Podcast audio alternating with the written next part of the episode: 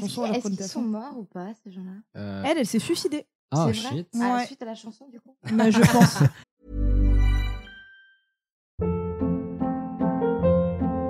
Hold up. What was that? Boring. No flavor. That was as bad as those leftovers you ate all week. Kiki Palmer here, and it's time to say hello to something fresh and guilt-free. Hello Fresh. Jazz up dinner with pecan-crusted chicken or garlic butter shrimp scampi. Now that's music to my mouth. Hello Fresh. Let's get this dinner party started. Discover all the delicious possibilities at hellofresh.com.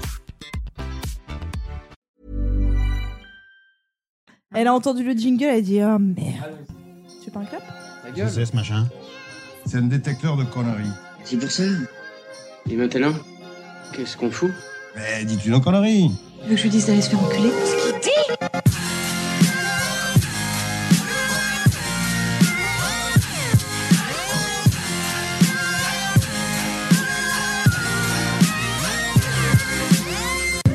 Vulgaire? Je trouve ça vulgaire Oui, je trouve ça vulgaire. Bonjour et bienvenue pour ce nouvel épisode de Pardon Maman, le podcast de vulgarisation qui traite des petits et des grands sujets pour les rendre les plus vulgaires possibles. Aujourd'hui, avec moi pour vous divertir, j'ai une fine équipe à commencer par Juan. Bonsoir. Bonsoir. Ichouchou. Salut Salut. Et Camille. Hello Et nous avons avec nous pour ce deuxième épisode de la saison 3 une invitée que vous connaissez déjà puisqu'il s'agit de Camo. Une revenante. Coucou les zouzous. Ça va? C'est- toi aussi, tu sais faire des rimes. Très bien cette intro magnifique. Elle sent bon le Arte d'il y a 15 ans. C'est magnifique. Euh, c'est notre premier épisode au studio depuis le, le- bah, le- depuis le début de la saison 3. Oui, il manque des applaudissements. Je dis ça, je dis rien. Ouais, alors je vous cache pas que ça fait bizarre de revenir dans une petite pièce sans vous, pour ceux qui étaient là, enfin celles et ceux qui étaient là à l'enregistrement au théâtre. Mais en tout cas, on était très heureux de le faire, c'était vraiment très très cool. Un Vous étiez bonheur. beau, Alors, c'est vous parti. étiez fort. Oh, Merci. Oh là là, merci. mon Dieu. Pourquoi là, on est moche et chétif? Non, mais c'était vraiment. alors, Je ne euh, dirai plus rien. beau- Je ne dirai plus rien, Camille. Be- beaucoup nous ont demandé, mais c'était vraiment un gros gros kiff de faire ça, et donc on va très certainement le refaire. Donc, Oui. On vous en dira plus euh, quand on aura trouvé une date, sachant que dans tous les cas, on se revoit bientôt puisque c'est bientôt, enfin ce sont bientôt les deux ans de Pardon Maman. Notre anniversaire Yes. Donc comme l'an dernier, on va euh, privatiser un espace, euh, Oui. de type ludique bar à Oui. base de boissons alcoolisées, Oui. en espérant qu'il n'y ait pas Ou une pas. averse ce jour-là qui va dissuader la moitié des gens. On peut aussi mettre. Ah euh, oui, c'est vrai qu'il avait plus d'eau. Oui, c'est vrai. ouais. Oui, mais on était au sec parce qu'on était dans un bar. C'est vrai, mais parce qu'on était arrivé tôt. Mais bon, en tout cas, on se revoit très bientôt pour ce. Tout le monde s'en fout du temps que c'est l'an dernier, quoi. Globalement. Euh, non, mais voilà, en tout cas, théâtre, gros gros kiff. Euh, merci d'être venu. Yes. On va le refaire sans aucun doute. Et puis, euh, et Et, puis bah, du euh, coup, est-ce qu'on partirait pas sur. Oui, vas-y, pardon. Juste un énorme merci. euh, moi, ça m'a énormément surpris. Je pense que vous aussi, aux gens qui sont venus genre de super loin. Oui, Oui, Voilà. Oui, oui, oui. Donc, euh, merci beaucoup. On a eu du, euh, on a eu ouais. quoi Du Lille, du Du Marseille, Havre. Du Havre. du ouais. Havre. Ouais, ouais, ouais. On avait du Marseille On a eu du Oui, Marseille. mais oui, on a eu, mais bien sûr qu'on a eu Marseille. Oh, Ah bah oui, en plus, c'était mon ex-patron. Oui. Excuse-moi. c'est je suis con, ouais. Non, c'est vrai, c'est vrai, c'est vrai. Eh ben, on le remercie. Et on a aussi des personnes qui nous ont suivis pour l'apéro après, qui était fort glorieux, puisqu'on a fini dans un bar avec euh, un karaoké guitare. on a, on a chanté des très beaux tubes. On est un peu a parti en couille, On a massacré à la fois Khaled et Metallica. Ah Oui, c'est vrai. On a vu très très large. Vrai. c'est vraiment très très chouette. Ouais. Et euh, sur ces galéjades, sur ces Si on partait sur un filage. Voilà. On va commencer pour changer. Encore une fois, comme pour l'épisode 1, on va faire la Mais même blague. quel suspense. Voilà, on va commencer par Camille. Ah oui, faut Eh bah oui, bah, du coup, c'est bah, c'est un peu le Les principe. vacances, c'est Bah, dur. moi, je vais hein. vous parler de la peine de mort, voilà. Ah, Ça justifie ton oui. en, euh, en- en France, en France. Je précise, parce que sinon, c'est pouf, c'est large. on va encore parler de Robespierre. Bah, ah, bah, bah, si tu veux. non, ça ira. si vraiment ça te chauffe, oui. Non, mais cool, bah, j'ai hâte. Après, ce sera Camo. Oui, je vais vous parler de l'affaire Christian Ranucci, qui a un petit lien avec euh, ce qu'aura exposé Camille. Hmm. Trop cool. Mhm. Je suis Spoil. très curieux. Je n'ai aucune idée de qui c'est, mais euh, je suis très très curieux. Bah, Euh, pas un chanteur, du coup, tu t'en doutes. hein. Mais ce sera un très beau nom de chanteur. Elle avait les yeux mentaux. Non, voilà. Euh, Oh mon dieu. Après, ça sera toi, Ilias. Exact, merci, exactement. Moi, je vais vous parler d'une euh, d'une expérience euh, qui a été faite pour euh, décrire un, un modèle sociologique des rats. Donc, une expérience que vous connaissez peut-être, puisqu'elle a été décrite dans un des bouquins de euh, Bernard Werber. Werber. Et il en parle, malheureusement, désolé Bernard si tu nous écoutes, on sait que tu nous écoutes, mais qui en parle très mal, puisque voilà, ce sera une des conclusions de mon, de mon sujet. Les, euh, les extrapolations sont dangereuses. Donc euh, je vous parlerai plus en détail de, ce- de cette expérience. Super. Bien. Et après, on va finir par Ichouchou. Yes, euh, moi je vais vous faire un truc. euh, En fait, c'était le Nouvel An chinois il y a pas longtemps. Ok, Oui. quand Et euh, il y a pas longtemps. Bah, Bah, c'est La- pas hier. Le week-end Ta dernier. vie est faite de ça, précision. Ça, Ah, mais s'est c'était pas terminé. hier, Ça s'est terminé le week-end dernier. Exactement. Au moment où on enregistre, bien sûr. Oui, bien sûr. Et, Non, le week-end et du coup, je me suis. euh, on s'en bat les couilles, en fait.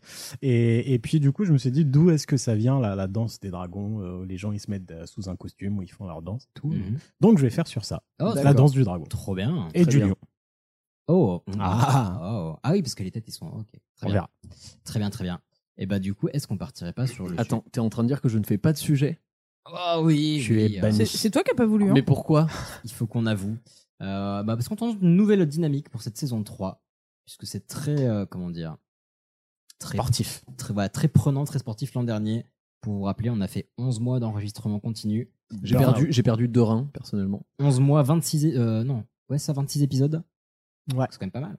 Euh, et Oui, donc là, en fait, on va tourner sur cette saison. Donc il y a une personne par épisode qui prendra un petit, enfin qui sera présente, mais qui prendra un petit repos pendant que Hicham fait le geste des serviettes. Non, on va pas tourner comme ça. Après, c'est pas une règle inscrite dans le marbre. Il y aura peut-être des Non. épisodes où on sera là euh, tous ensemble euh, parce Oui, qu'on oui, sera tous enjaillés. Ne, ne vous en faites voilà. pas. Hein. Mais, mais on, s'autorise un petit repos de préparation parce que je vous le rappelle, et c'est pas du tout une blague, que bah, sur nos sujets, on lit beaucoup de- d'articles, de, recherches, de thèses.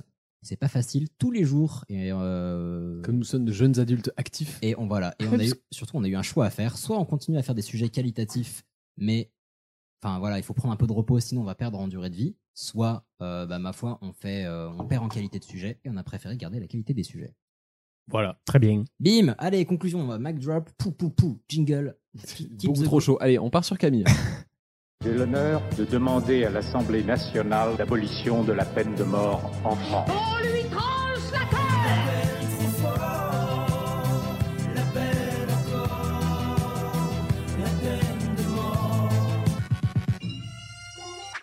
Ce chef-d'œuvre musical d'Abdelaf. Ah, j'allais dire le Ah, c'est Oldelaf. Oui. Oui. Ouais, ouais. Ah oui. C'était soit ça, soit Je suis pour de Michel Sardou. mais J'ai du coup, essayé. Le, le choix a vite J'ai été j'ai fait. essayé, Ah, mais c'était pas facile. Ah non, putain. Qu'il reste où il est. Voilà, salut Michel, on pense à toi. Euh, et donc voilà, moi je vais vous parler de la peine de mort en France. Alors euh, je vais vraiment survoler parce que c'est un très très vaste euh, sujet. Euh, la peine de mort, pour vous, c'est quoi? Comment vous définiriez la peine de mort avec vos petits mots à vous? Euh, c'est quand on a fait une faute assez grave pour euh, mériter de plus vivre. Ouais, Mmh, moi, je dirais ouais. plutôt c'est une issue possible à un procès. C'est-à-dire qu'une fois que justice est rendue, la peine de mort est une des propositions de, Des propositions. Oui. moi je suis pas chaud. de sentence. En fait, exactement, c'est il y a le, le mot justice qui vient là-dedans, tout à fait. C'est ce qui différencie d'un meurtre, d'un assassinat, c'est que c'est codifié. Ah Voilà. oui, oui, oui, c'est vrai. Voilà, comme ça. c'est tout à fait intéressant. Et donc, la peine de mort, elle a un double rôle, euh, à la fois un rôle de, de dissuasion. Ouais. hein, L'objectif, c'est de te dire, si tu tues Jean-Michel, ton voisin, et ben regarde ce qui va t'arriver, on va te couper en deux. Et euh, également de se euh, débarrasser de façon euh, relativement définitive des individus nuisibles au reste de la société. Est-ce qu'il n'y avait pas un rôle de distraction aussi à une certaine époque? Si, si, si, tout à Ouais. fait. Oui, ça remplissait Mais- le rôle mais- de mais- spectacle public. Mais non, en fait, non, parce que dans le spectacle, t'as l'aspect dissuasion. C'est-à-dire Oui. que le peuple vient voir, mais le but du jeu, c'est que le peuple, il flippe quand même sa race. C'est-à-dire, t'emmènes ton enfant à la pendaison, en lui disant T'as vu, Maurice, si tu continues à voler des caramels mousse, qui va t'arriver? Voilà. Pas forcément, parce que, enfin, il y a encore plus longtemps que ça, euh, les gladiateurs, c'était aussi, euh, tu, enfin, pas vraiment les gladiateurs, mais des fois, on jetait les gens dans l'arène parce qu'ils étaient condamnés à mort, non Les prisonniers? Oui, là, Ouais, c'est du divertissement. On, avait, Là, ça, on c'est avait du- une morale encore en dessous d'aujourd'hui. Bah, Aujourd'hui, elle est pas ouf, Oui. mais à l'époque, c'était bien. Oui, non, mais c'est pour revenir au côté divertissement. Oui, oui, oui, là, t'es sur un bail de divertissement parce que souvent, euh, c'est des païens, c'est des. Enfin, du coup, c'est des gens. Oui, en fait, C'est une façon de déshumaniser, Voilà, en fait, à peu près la personne. Quoi. différenciation entre considérer que c'est des sous-hommes et donc on peut les jeter au lion et enfin des sous-hommes sous-femmes vous m'avez compris euh, et juste euh, le- l'effet euh, comme comme tu dis peine punition Voilà. une trop grosse Mhm. connerie bim Voilà. Exactement. Alors, la peine de mort, elle existe, je pense, depuis que l'homme est homme. Ça, on n'aura jamais vraiment de, de preuves. En tout cas, euh, dès l'Antiquité, elle est, elle est attestée, elle est codifiée. On a des écrits qui nous prouvent qu'elle existe. Pas qu'en Europe, elle existe un petit peu partout dans le monde. Et, euh, Et euh, elle peut être appliquée pas seulement parce que euh, pour cause de meurtre ou assassinat. D'ailleurs, je sais plus si on en avait parlé, mais vous connaissez la différence entre meurtre et assassinat? La préméditation? Ouais, tout à fait. Voilà. Assassi- je crois que c'est assassinat, il y a préméditation et Comme- meurtre. C'est pas considéré comme avec euh, préméditation. Exactement, C'est c'est ça. ça. hein. Call me justice. Et, euh, et mine de rien, ça, ça change énormément de choses dans les peines qui sont. Enfin, mine de rien, non, c'est quand même beaucoup. Mais ça, ça change beaucoup, beaucoup Mm. euh, dans, dans les peines qui peuvent être appliquées. Donc ils se sont trompés dans le film R. Alain Chabat qui est le meurtrieur. En fait, c'est l'assassineur. C'est euh, J'ai pas vu le truc euh, Non. arriver en fait. C'est- Euh, Waouh. c'est- c'est toujours intéressant de voir Les bonnes mais rêves, voilà. étonnamment perspicace. Alors, alors, vous remarquerez qu'avant, avec Chouchou, on vous parlait de nos vacances. Maintenant, on vous parle de nos soirées. Il y a une semaine, on a regardé Re. Mais vous travaillez Voilà. chez Mediapart, messieurs Ah, mais- Alors- ouais, bref. Quoi, quoi de mieux que, euh, que de se plonger dans la Bible pour trouver des, des, des, des exemples tu l'as, tu l'as su celle-là. de quoi Vas-y. Mais non, mais je veux dire, souvent quand on va chercher des, euh, des, euh, des, des, des idées de quand est-ce que remonte telle ou telle chose, c'est bien de se plonger dans la Bible parce que c'est quand même tout un ensemble de textes très très très anciens. Donc euh, la Bible, oui ou non concernant la peine de mort? Pour ou contre? Bah dans oui. la Bible? La Bible, plutôt. Bah, je dirais plutôt non parce que la vie est sacrée, et plutôt oui parce que bah, quand même, ça, on ça dit pour massacre un peu. contre Quoi. Mais C'est-à-dire, est-ce que la Bible. euh, euh, est-ce que dans les textes de la Bible, on accepte la peine de mort ou est-ce qu'au contraire, on Bah, dit. je vais pas te ah, mentir, moi je me non. suis arrêté au prisonnier d'Azkaban, donc j'ai pas Ouais. tout Ah, lu. moi, Ouais, t'as ancien- t'as raté si, le dernier numéro. Ancien Testament, je dirais oui. Mais y a Nouveau, nouveau, je suis moins sûr parce que Jésus était pardon, mais Ancien Testament, je dirais oui. Euh, ça vient pas de la Bible, œil pour œil, œil- euh, œil pour œil, dent pour dent? Non? Alors, euh, si, si, si, ça Ouais, tu mais le si quelqu'un t'a retrouves, tué, tu veux pas le retuer derrière. Non, mais euh... non, mais c'est pas toi qui vas le tuer. Oui, le principe Justement, de la loi du talion, voilà. oui. Mais si, si, en fait, euh, la Bible, elle est archi contradictoire, justement, donc euh, c'est toujours un petit peu compliqué de savoir euh, de quoi. Non, mais en- sur- concernant la... non, concernant la peine de mort, la Bible, elle est, c'est assez Ah, sur le reste, contradictoire. sur le reste, euh, Alors, on ne troll pas, laissons Camille. Parce que là, on Il m'épuise. C'était mieux quand tu faisais des sujets, hein. Continue, continue. Et, euh, et donc en fait dans, dans la Bible euh, si si il y a, il y a des exemples de peine de mort il y a euh, qui sont qui sont pas pas pointés du doigt qui sont considérés comme des choses normales et en même temps bah il y a le fameux euh, tu ne tueras point. Donc euh, il y a quand même voilà pas mal d'exemples contradictoires. Donc c'est difficile pour euh, les premiers chrétiens d'ailleurs de de savoir si au final la peine de mort c'est bien ou c'est mal. Mais en tout cas voilà malgré tout elle existe. Donc elle existe par exemple en France chez les Gaulois, ça on le sait, de façon, moi je trouve assez spectaculaire, c'est-à-dire que Un on- dolmen sur ta gueule. je sais pas. non, on, on construisait des, des grandes figurines euh, apparemment en forme de, de- des dieux auxquels les, les- les- les Gaulois pouvaient être amenés à croire, et on mettait des, des condamnés dedans et euh, il suffira d'une étincelle et voilà. Non. Si.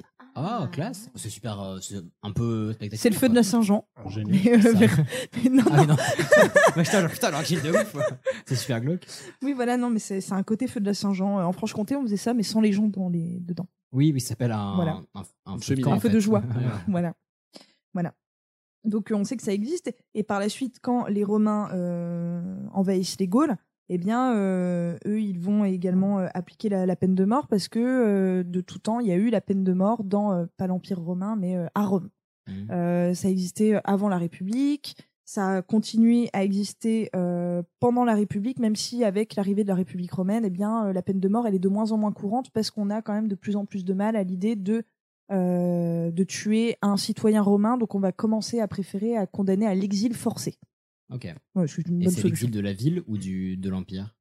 Non, bah souvent c'est l'exil de l'empire. Merci, au revoir, à bientôt. Ouais, mais sa- sachant qu'à la base, enfin, à l'époque, l'Empire était plutôt grand. non, donc à, à l'époque de la République, il est, il a pas du tout la taille de euh, Ah oui, ok, l'époque ok. d'Auguste ou euh, voilà, c'est-à-dire à l'époque de la République, Mhm. euh, la- les Gaules sont pas euh, voilà l'équivalent de l'Espagne, etc. C'est pas encore, euh, c'est pas encore Ok. inclus quoi. hein. C'est en gros l'Italie. Ok. Ah oui, bah ça va. Voilà. Mais bon, ça fait déjà une belle petite trotte quand t'habites à Rome et puis que t'es exilé euh, à Genève, quoi. hein. À l'époque, faut te déplacer, quoi. Voilà. Euh, et puis, euh, lorsqu'arrivent les premiers chrétiens, donc ben, justement, à partir du moment où l'Empire vraiment commence, à partir d'Auguste, là, la peine de mort, elle est rétablie, elle est utilisée contre les païens, enfin voilà. Donc euh, il y a tout un tas de, de condamnations euh, à mort euh, chez, chez les Romains. Ça peut être le suicide forcé, qui était également très présent chez les Grecs. Suicide forcé. Ouais, on te force à boire un poison. Ah, la Ah. ciguë. Ok. Oh, Voilà. cool. Exactement. Euh, ça peut être la condamnation dans les jeux du cirque, ça peut être lié au sacré, donc par exemple les vestales. qui avaient commis des, des péchés, euh, on les enterrait vivantes. Enfin voilà, il y a plein de choses. C'est quoi des Oh. vestales? Une vestale, ce, euh, ce sont des, euh, des, des femmes qui, euh, bah, souvent, elles choisissaient pas trop, mais en tout cas petites, euh, devenaient des genres de religieuses et elles, elles entretenaient le feu de la déesse Vesta, qui Bah, était la déesse du foyer. Et si elles, de- elles devaient rester vierges jusqu'à la fin de leur service, donc je crois qu'elles sortaient vers 30 ans de ça, et si elles avaient commis le péché de chair avant, eh ben on les enterrait vivantes. Voilà. Bah, c'est abusé, enfin. C'est pas ouf. C'est De quoi bah, ça un peu chaud comme défi, quoi. Oui. Non, non seulement, seulement tu choisis pas. Chiche. Oui, mais c'est un honneur, euh, c'est un honneur de dingue hein, d'être Oui, bah, tu m'en euh, diras tant. Voilà. Ça ira. Voilà. Encore une belle époque pour être née femme. Bah, exactement, une de plus, voilà, parmi les nombreuses. Alors que maintenant, Euh, qu'est-ce que c'est mieux Et il y a Blague, déjà, blague, blague. à l'époque de l'Empire romain, il y a déjà le concept de, de grâce, étant donné que euh, l'empereur avait le pouvoir euh, d'indulgentia, donc euh, d'indulgence, et pouvait euh, éventuellement gracier euh, voilà, un, dinde à Noël. un condamné. Voilà. On arrive à une période que nous aimons tous autour de cette table. Le Noël. Moyen-Âge. Il a dit Noël. Mais- non, t'as dit Noël Puis c'est pas une époque. Grand con. Voilà. Voilà. C'était une époque il y a deux mois, quoi. Donc au Moyen Âge, on a l'idée reçue qu'on exécute à tir larigot et à tour de bras euh, tous les dimanches matins une petite pendaison sur la place du village. Ça met en joie, pas du tout. Euh, voilà. C'était tous les deux dimanches déjà. C'était tous les deux dimanches, exactement. c'était pas si fréquent. que- Bah, non, pas tant que ça en fait. Euh, dans la première partie du, du Moyen Âge, avant le XIIe siècle, pour vous faire une idée, euh, la justice en fait, elle est très très morcelée. Mhm. Euh, C'est-à-dire que On te chaque coupe les bras, grand on te les non, mais chaque grand seigneur a droit politique. de vie ou de mort. Euh, voilà, donc peut rendre justice et peut faire condamner quelqu'un. Donc on n'a pas forcément tous les textes, on n'a pas. euh, Mais euh, il y a toujours cette idée de la Bible où on nous fout un doute de euh, tu ne tueras point. Donc euh, c'est-à-dire qu'il y a des seigneurs qui vont être pour, d'autres qui vont être contre. Euh, Il y, et a les, euh, il y a les guerres de religion qui. Mais j'allais dire, on n'avait pas encore commencé à cramer des gens. Ouais, on n'avait pas encore commencé à cramer des gens au nom du Christ. Ouais, ouais, euh, ça, ça, ça, ça arrive après. Non, non, le début, le début du Moyen Âge est un peu plus zen quand même. Et, euh, et puis il y a cette question de si tu tues la personne, il n'y a pas le côté rédemption. Donc en tant que seigneur, tu lui as pas offert la possibilité euh, de, de monter au ciel. euh, De, de... Voilà, c'est. euh, on va préférer essayer de sauver l'âme de la personne, Mhm. de partir sur la rédemption que de tuer systématiquement. C'est-à-dire que souvent, par exemple, quand il s'agit de d'hérésie, on va te condamner à mort que si tu es relapse. C'est-à-dire que si tu as dit OK, j'arrête, je, je recommence plus, et qu'en fait tu recommences derrière. Ah d'accord, je trouve que c'est. Ok, j'arrête. Bon, bah, on le. Voilà. Donc là, on considère que tu es relapse, que tu es retombé dans ton hérésie, et là, du coup, euh, là, on peut, euh, frère, on peut plus faire grand-chose pour toi. Voilà. C'est la récidive, non C'est- En quelque sorte, oui. Voilà. Euh, donc, euh, et puis on évite également, enfin, on a tendance à moins exécuter les femmes, on n'exécute pas les femmes enceintes, euh, on n'exécute pas euh, les personnes qui souffrent de handicap euh, psychique et même quand même assez souvent physique. Enfin, voilà, on... il y a quand même une énorme. euh, Enfin, il y a pas mal de conditions qui font qu'on peut échapper facilement à la peine capitale. d'un minimum de bon sens, finalement. Dans le fond, oui. Et, euh, Je me désolidarise de cette J'ai conclusion. dit, j'ai dit un minimum. Non, mais pa- par rapport à ce qu'on pourrait imaginer, en fait. C'est ça qu'on veut dire. Oui. C'est voilà. Et euh, Bah, Il me semblait ouais. qu'il y avait des. Enfin, il y on va dire, des échanges de bons procédés, mais c'est un très mauvais terme. Où c'est genre, bon, t'as fait une connerie, mais du coup, tu donnes euh, ton fils ou ta fille en service pour le, euh, pour le roi ou le seigneur ou machin. alors ça, je peux pas trop te dire. Non. C'est c'est c'est possible. C'est possible. Ce n'est que pure spéculation. Non, mais qu'il y avait des, entre guillemets, des, des bails d'échange qui se faisaient pour éviter de- de- d'avoir une punition, euh, on va dire. euh, Oui, bah, t'es bah, t'es toujours dans le concept de, de la rédemption, de toute façon. Si tu peux Oui. essayer de racheter ta faute par autre chose, euh, au Moyen-Âge, c'est une idée qu'on kiffe, en fait. Mm. De, de racheter ta faute en, en- voilà, en, faisant, euh, en faisant autre chose. Le début du capitalisme. Et à partir du XIIe et XIIIe siècle, en fait, la justice, elle va être de plus en plus euh, unifiée. C'est-à-dire que euh, le roi de France euh, va essayer de tout faire quand même pour que ce soit une justice qui soit plus globale, qui soit la même à peu près partout. Voilà, donc il fait pas ça que pour la justice, hein, il fait ça pour l'administration, voilà. Mais la justice y passe également.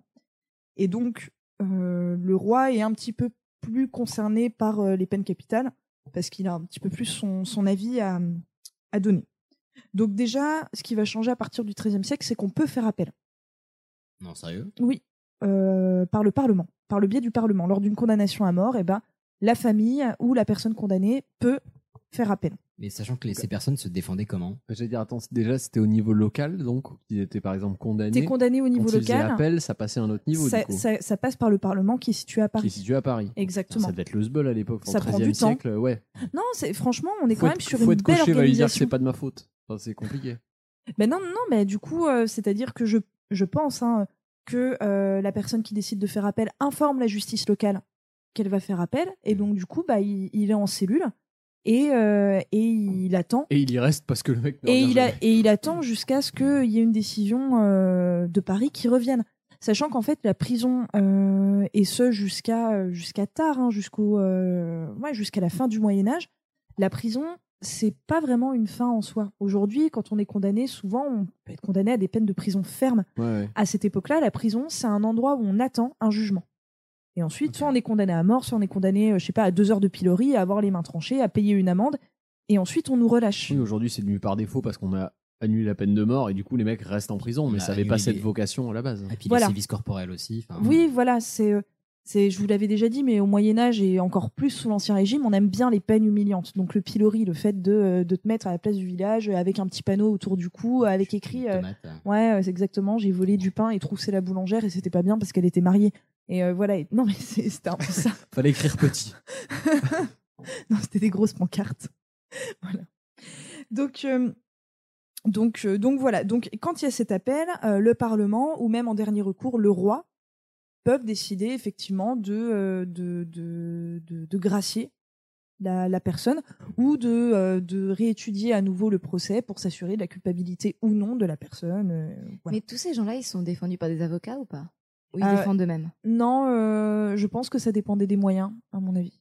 Donc si t'étais bien né, tu pouvais te payer un avocat. Si t'étais mal né, tu te démerdais tout Ouais, seul. je pense qu'il y a plus ou moins de ça, mais, Mais après. bo- bonne euh, question, ça par rapport à ce que tu disais que en pro- en- dans les provinces ils n'avaient pas forcément l'intégralité des lois ou machin. Du coup, les avocats, c'est des avocats de, de la province en question. Euh, bah du coup, enfin eux, ils avaient forcément accès à l'intégralité des lois, sinon ils servaient Non, un peu à rien. C'est pas, c'est pas qu'il n'y avait pas des lois, c'est qu'en fait, il n'y avait pas de loi uniforme, c'est-à-dire que ça dépendait de la région où tu habitais. Mais du coup, les avocats, ça dépendait aussi. Comment ça? Bah, si un avocat était avocat, En fait, il y de avait pas du- Bagnères de Bigorre, euh, il était euh, avocat selon les, les, les, les lois de Bagnères de Bigorre. Mais il n'y a, il y a pas vraiment de formation. Un avocat, ça va être un homme de lettres, si je comprends bien, en fait, un homme éduqué, quelqu'un Il n'y qui. avait pas de barreau à l'époque. Oui, c'était Ouais. plus une, Oui, fonction barreau, euh, consultative qu'un métier finalement. En quelque sorte, oui. si c'est un bon si orateur. de, c'est voilà. résumer, il n'y avait pas de juridiction à proprement parler. C'était un peu freestyle, donc du coup, il n'y avait rien à édu- il y, a- il y avait rien à étudier vraiment. Il fallait juste être un peu malin et savoir bien parler. Absolument. Donc, euh, donc voilà. Alors, le roi euh, au Moyen Âge, il a tendance à beaucoup plus gracier qu'on ne le croit, parce qu'on affirme beaucoup plus son pouvoir. Par le pardon. Exactement. En sauvant la vie de quelqu'un qu'en le faisant exécuter. Tu affirmes beaucoup plus ton autorité, ton pouvoir. La- Mhm. T'as pas la possibilité. Enfin, un roi, il a dans tous les cas la possibilité de te condamner à mort. Mais là, c'est encore plus grand. Il a la possibilité de te garder la vie, Hmm. Il est Et en puis- position de sauveur, quoi. en quelque sorte. quand tu donnes la Voilà. mort, tu te mets au niveau de la personne, alors que quand tu, quand tu le protèges, tu, tu montres Ouais, t'es t'es- t'es mis- t'es grand et miséricordieux. Tu te rapproches en quelque sorte du De Christ. Dieu. Mhm. Exactement. Voilà. Donc, euh, donc il y a quand même pas mal de grâce au, au Moyen Âge. Et le roi, une fois de plus, il a toujours cette mission d'envoyer ses sujets au ciel euh, et donc de leur laisser une chance par la rédemption, euh, etc., etc. Donc c'est pas mal. Au Moyen Âge, il y a également des exemples d'erreurs judiciaires. De merde, on a condamné Maurice et en fait on se rend compte que c'est pas lui. Elle existe. On a des on a des cas d'erreurs judiciaires Mhm. et c'est assez intéressant de voir comment on peut traiter les juges ou euh, les prévôts, enfin en tout cas les personnes qui ont ordonné une condamnation à mort, Ouais, alors qu'en alors réalité, euh, alors on, on a le cas d'un prévôt au XIVe siècle qui a fait pendre un mec par erreur. Comment? Non. Il s'appelait Daniel? Oui. ah c'était drôle. Et euh, et, euh, et donc euh, il a été bah, pas condamné, mais en tout cas il lui a été demandé d'aller en habit de pénitent au gibet, d'aller dépendre Tibet. le, le- lui-même le monsieur. Ah, mais attends, c'est-à-dire qu'il y était encore? Oui. Ah bah oui, parce que Oui, il souvent. était mort, il était oui, mort. Oui, oui, il était mort, mais souvent on t'expose. Après. Mais pendant combien de temps? Bah, jusqu'à ce que la tête se détache du corps. Ah, un faisandage dans les règles. Alors, stop. Quand tu prends quelqu'un, Mm. chose que tu vois pas dans les films, la tête, au bout d'un moment, se détache du corps. Bah oui, mais non, alors en fait, ça dépend de la violence avec laquelle on le fait. Non, c'est la, Mais c'est la souvent- nuque qui se, souvent- qui se brise. Oui, mais ça, c'est quand on te le fait à la, entre guillemets, à la façon moderne avec la trappe où tu tombes d'un coup sec. Mais euh, au Moyen-Âge, on te pend haut et court, c'est-à-dire on te met déjà la cordelette et ensuite on tire. Ah. Donc, du coup, c'est la cordelette qui scie le cou, en fait? Bah non, tu te décomposes, hein, ça peut durer des semaines. Oh, charmant. Oui. Donc, les, Alors- les odeurs, les vautours, tout ça, ça fait partie du Exactement. truc. Il y avait au Moyen Âge et ce jusqu'à longtemps un très bel endroit à Paris euh, au niveau de l'actuelle gare de l'Est qui s'appelait le gibet de Montfaucon. Et donc c'est un genre de HLM à pendu. Oh, Voilà, on pouvait mettre jusqu'à une cinquantaine de Ouais, corps dessus. C'est un joli arbre de Noël. Ouais, c'est vachement beau. Mm. Et euh, c'est là-bas qu'est pendue euh, Esmeralda euh, à la fin de Notre-Dame de Paris. Voilà. Et pour Oh. ceux qui ne le savaient pas, Esmeralda est pendue à la fin. Spoil. Voilà. Pour ceux qui ont vu gratos. Elle ne finit pas avec Phébus comme dans Disney. Absolument. Phébus, il l'a presque violée, bordel. Et euh, Comment ça, presque oui. Il a mis un doigt. Non Il on a est pas tout con- mis C'est un carton On en jaune. reparlera dans le sujet Carton escalade. jaune totalement, je, je me Bref. complètement. Et donc, du coup, il a dû aller le dépendre, ce prévôt, en habit de pénitent, et il a dû lui faire un bisou sur la bouche pour lui redonner le souffle de vie. Enfin, mais il était mort Mm. quand même, quoi. Spoiler, ça a pas marché. Non, non mais du coup, en fait, euh, de façon imagée, on lui a redonné la vie, et donc, du coup, on a pu l'enterrer ensuite. Enfin, il a pu remourir, en gros, et on a pu l'enterrer en terre chrétienne et de façon digne et honorable. En fait, on lui a demandé de faire un bisou magique, quoi. Oui, en quelque sorte. C'est tout à fait ça. Voilà. Euh, donc, sous l'Ancien Régime, souvent l'application de la peine de mort, elle est quand même assez rapide. Euh, C'est-à-dire, on te condamne à mort et c'est euh, soit à exécution immédiate. Euh, c'est-à-dire que pendant le procès, on monte le pilori, quoi. Ça, Ça ça arrive. ça met pas la Il y pression, avait quoi. moins de procédure administrative à l'époque, c'est ça. Voilà. Et, euh, le ou, mec alors, aiguise son couteau, non mais ça va bien se passer. ou alors, ça se fait dans la semaine. En tout cas, c'est quand même assez rapide. Contrairement à aujourd'hui, euh, par exemple aux États-Unis, où euh, Oui, les, les années gars peuvent attendre des fois des décennies Ouais. entières dans les couloirs de Mais la il mort avant, et quoi. ils ne savent pas à quelle date ça va tomber. Mais aux États-Unis, ça fait partie de la peine. Euh, C'est-à-dire que c'est une souffrance supplémentaire. On te fait vivre tous les matins en te disant, mais peut-être que ce matin est le dernier, quoi. Avec Carpe Voilà. Diem, mais dans le mauvais sens, quoi. Enfin, Absolument, c'est tout à fait l'idée. Voilà. Euh, alors, euh, moi, je trouve que la, la période, en- enfin, vraiment cracra de la peine de mort en France, c'est entre le Moyen Âge et la Révolution française, ce qu'on appelle plus appelle la période cracra, oui. la période cracra moderne, euh, la- la- l'ancien régime, où euh, là c'est euh, la fête du slip en termes de, de créativité euh, pour les exécutions. Donc elles sont Ah quand non. même toutes assez codifiées Ouais. selon On le crime que tu as commis. Tu en as parlé de quelques-unes, elles sont pas classe. Ouais. Non, pas toutes. Ouais. Alors le commun des mortels, vous, euh, vous, moi, euh, voilà, et, et votre beau-frère, euh, si vous n'êtes point noble, eh bien vous méritez euh, la pendaison. Bah, voilà. ça va. Sauf- Non, ça fait mal, comme je te l'ai dit, haut et court. Ouais, c'est douloureux. hein. C'est Ouais, pas, c'est c'est pas lent, hein. clac. Non, non, c'est lent.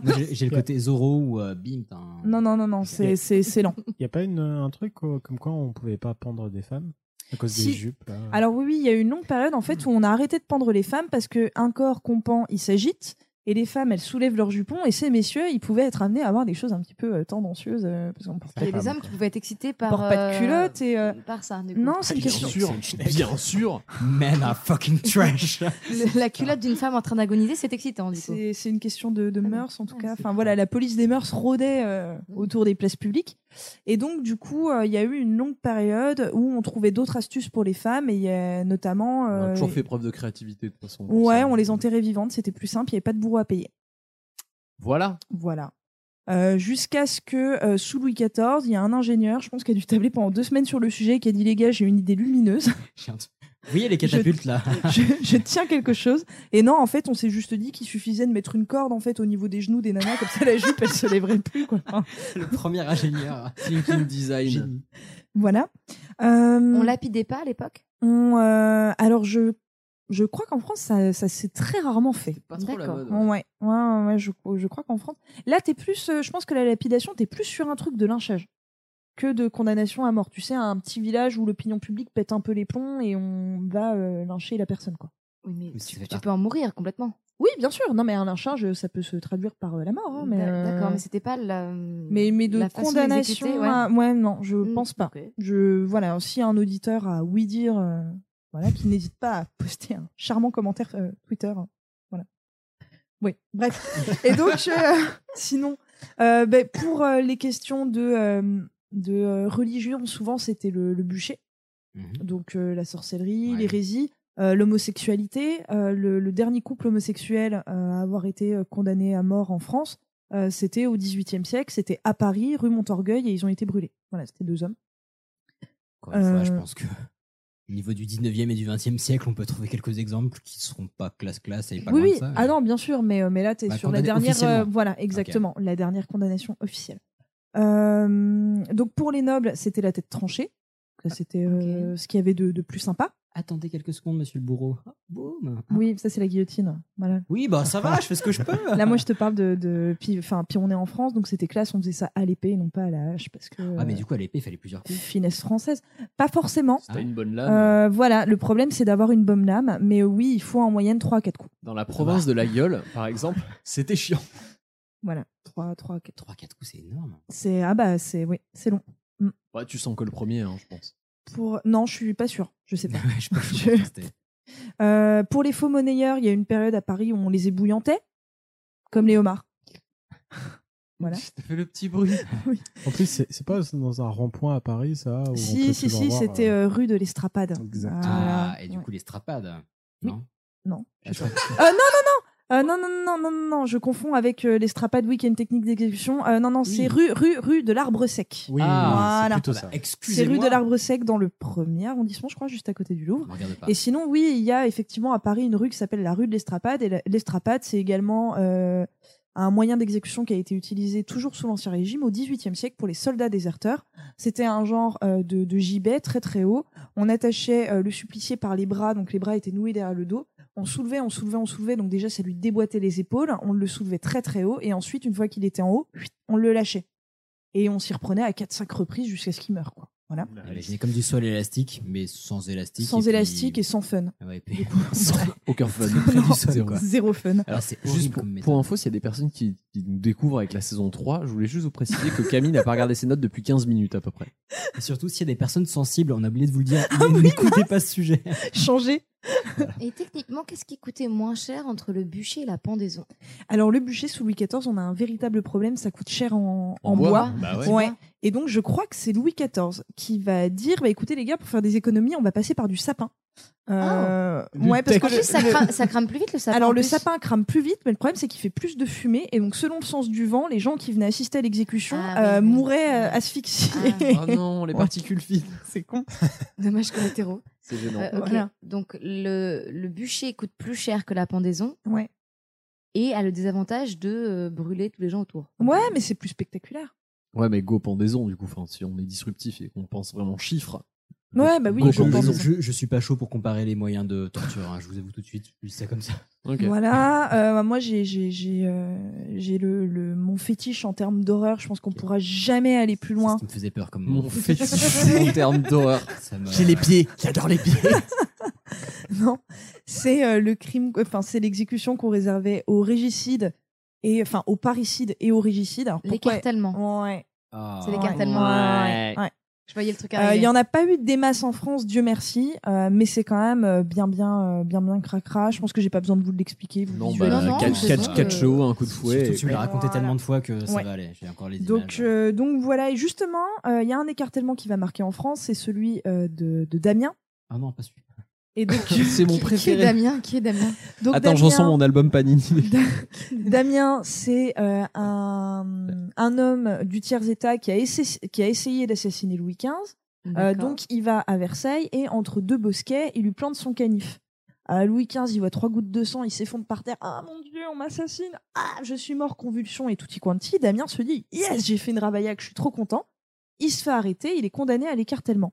Et euh, en réalité, Louis XV, il a eu une blessure d'une profondeur de 2 cm entre deux côtes, à un endroit parfaitement inoffensif. Il pétait le feu. Il est parti à la, à la chasse trois jours plus tard. Quel pignouf ce Louis Et XV. euh, Damien, on l'a quand même condamné à l'écartèlement. On lui a annoncé au moment de l'exécution qu'il avait raté son coup.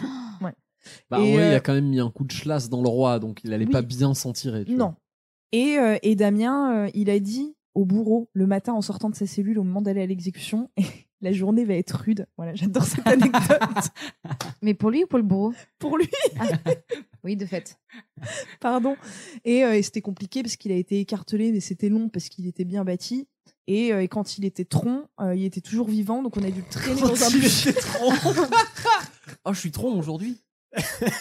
On a dû donc, euh, ne perdons pas le fil, on a dû le traîner dans, dans un bûcher par les oreilles parce qu'il était encore vivant. par les oreilles. C'est le seul endroit où tu pouvais l'attraper. Bah, Il avait, peut-être un mais tout oui, il petit n'y avait nez. pas de prise. Enfin, toi qui fais de l'escalade. tu- euh, les cheveux. Des moignons. Bah, Les peut-être qu'il avait la tête rasée. Je sais pas, mais en Ah. tout cas, euh, cette exécution, donc. elle est longue, Ah, bah oui, oui, oui. elle est dégueulasse, elle se passe en public à Paris. Et elle va, et c'est tout à fait normal, scandaliser l'opinion publique parce qu'on est en pleine époque des Lumières, on est au XVIIIe siècle. À une époque où on est en train de se dire est-ce qu'on a besoin de passer par toutes ces merdes Tu m'étonnes. Non mais voilà de 8 heures d'écartèlement. Est-ce qu'on a vraiment mais besoin de ça Casanova nous raconte que c'était tellement long cette exécution parce qu'il y était qu'il a eu le temps de trousser une dame sur la place de grève pendant l'exécution. Meuf, tu nous fais Non, une mais France culture de ouf. Quel prince Casanova nous racontait. Mais les gens sont restés jusqu'au bout ou pas Parce que... Bah euh, ouais, je sais pas. Je Ouais. peut-être pas tout le monde, hein, je sais pas. C'était le The Tree of Life de l'époque. Hicham, j'ai vu dans son regard, il a failli nous tenter une blague et il a fait un. Et il s'est dit non non, mauvaise idée, il a reculé. Putain Mais c'est très bien, tu prends des bons réflexes. Et donc, euh, on va commencer à avoir des premiers textes euh, contre la, la peine de mort. On a euh, un Italien, Cesare Beccaria, en 1764, qui écrit un ouvrage qui s'appelle Des délits et des peines, dans lequel il dit bah, ce serait bien quand même qu'on limite la peine de mort. Ça va avoir son petit effet, étant donné qu'en 1786, euh, on a euh, Ferdinand de Toscane qui va abolir la peine de mort en Toscane, en 1786. Pas mal. Voilà, Un c'est quand même pas mal. On a Voltaire également, qui, euh, qui lui euh, va être totalement choqué par la mort euh, du chevalier de la barre, je crois qu'il s'appelle. Enfin, un type qui aurait prétendument, un chevalier qui aurait prétendument craché sur un crucifix, et on l'a condamné à la roue. Donc en fait, on l'a attaché à une roue et on lui a brisé tous les os du corps avec une, Oh. grosse, euh, ouais, une grosse barre en métal. Ouais, et on finit par la tête. Voilà, donc ça, pareil, c'est pas une des plus fun. Euh, mais du coup, pareil, ça a bouleversé l'opinion publique, d'autant plus qu'on s'est rendu compte euh, quelques années après que c'était peut-être pas lui. Euh, voilà. Donc euh, Voltaire, il va, euh, il va, euh, il va se prendre de passion pour cette histoire et il va beaucoup en parler.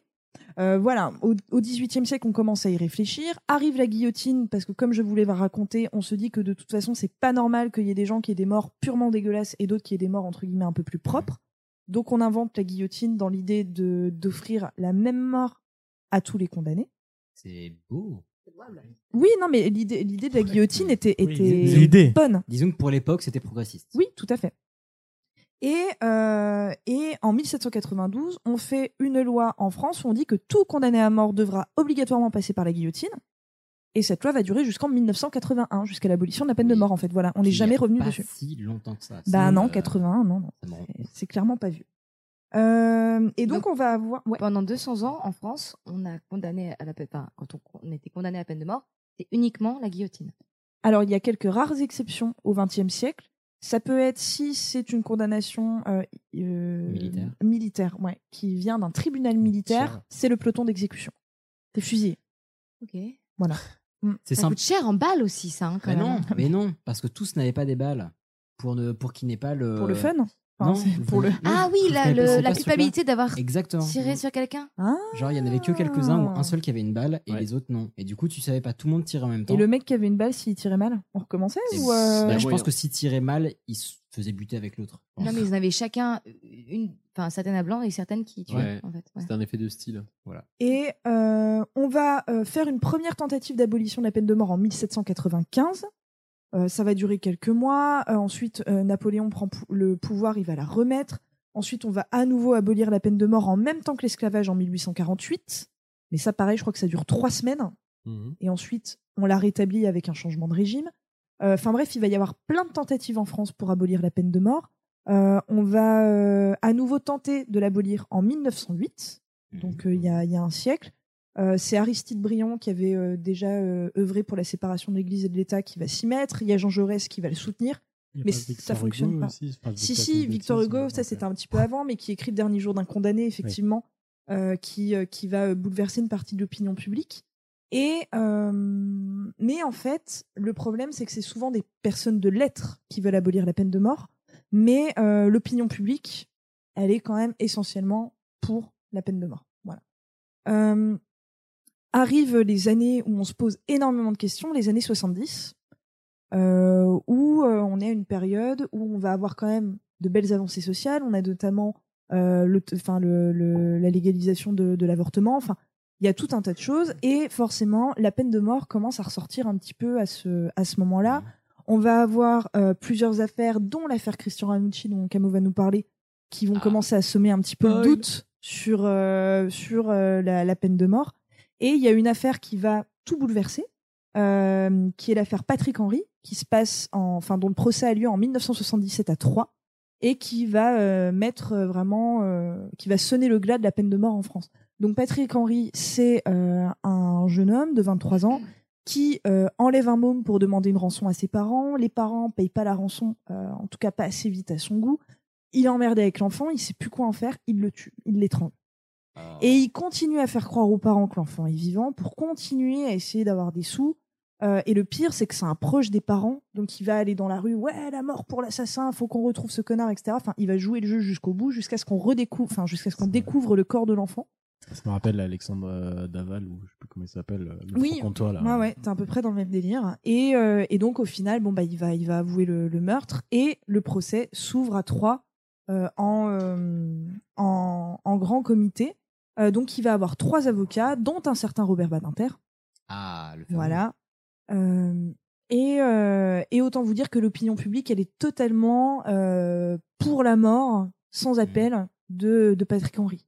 Patrick Henry lui-même sait qu'il aura probablement jamais 24 ans. hein. Euh, il, il se fait pas trop trop d'illusions. Et donc, si vous voulez, l'enjeu du procès, c'est pas tant de prouver la culpabilité ou non de, de Patrick Henry, parce que lui-même, il a avoué. L'enjeu du procès, c'est est-ce que euh, est-ce qu'il faut condamner à mort Patrick Henry ou pas? Ouais. alors, euh, les gens pour la peine de mort, c'est vraiment des gens, et d'ailleurs, je me suis un petit peu renseignée dans mon entourage ou quoi, c'est vraiment l'aspect vengeance, en fait, qui prime aujourd'hui. Moi, j'ai demandé, euh, ça fait une semaine que je demande à des potes, à de la famille, toi, la peine de mort, t'en penses quoi? Je suis assez étonnée du nombre de personnes qui m'ont dit, je suis pour. C'est assez hallucinant. Euh, mais je, voilà, hein, je respecte sans problème. Et à chaque fois, on me dit, ah bah parce que, euh, enfin, c'est vraiment l'esprit euh, lo- loi du talion, œil pour œil, dent pour dent. Exactement. Et ça, Badinter, il va mettre ça en avant, en fait, lors du, lors du procès euh, de Patrick Henry. Il va dire, voilà, le, le- le- la peine de mort aujourd'hui, en fait, c'est une vengeance. Mais ce n'est absolument pas dissuasif. Euh, ça n'apporte rien aux familles. Ça ne résout pas le problème. Et en fait, il va faire un truc de ouf pendant 1h30. Il va faire culpabiliser les jurés. Et je trouve ça absolument génial. C'est-à-dire qu'il va dire, vous voyez là, le- l'avocat général qui vous dit condamner euh, ce type à mort. C'est pas lui qui va voter.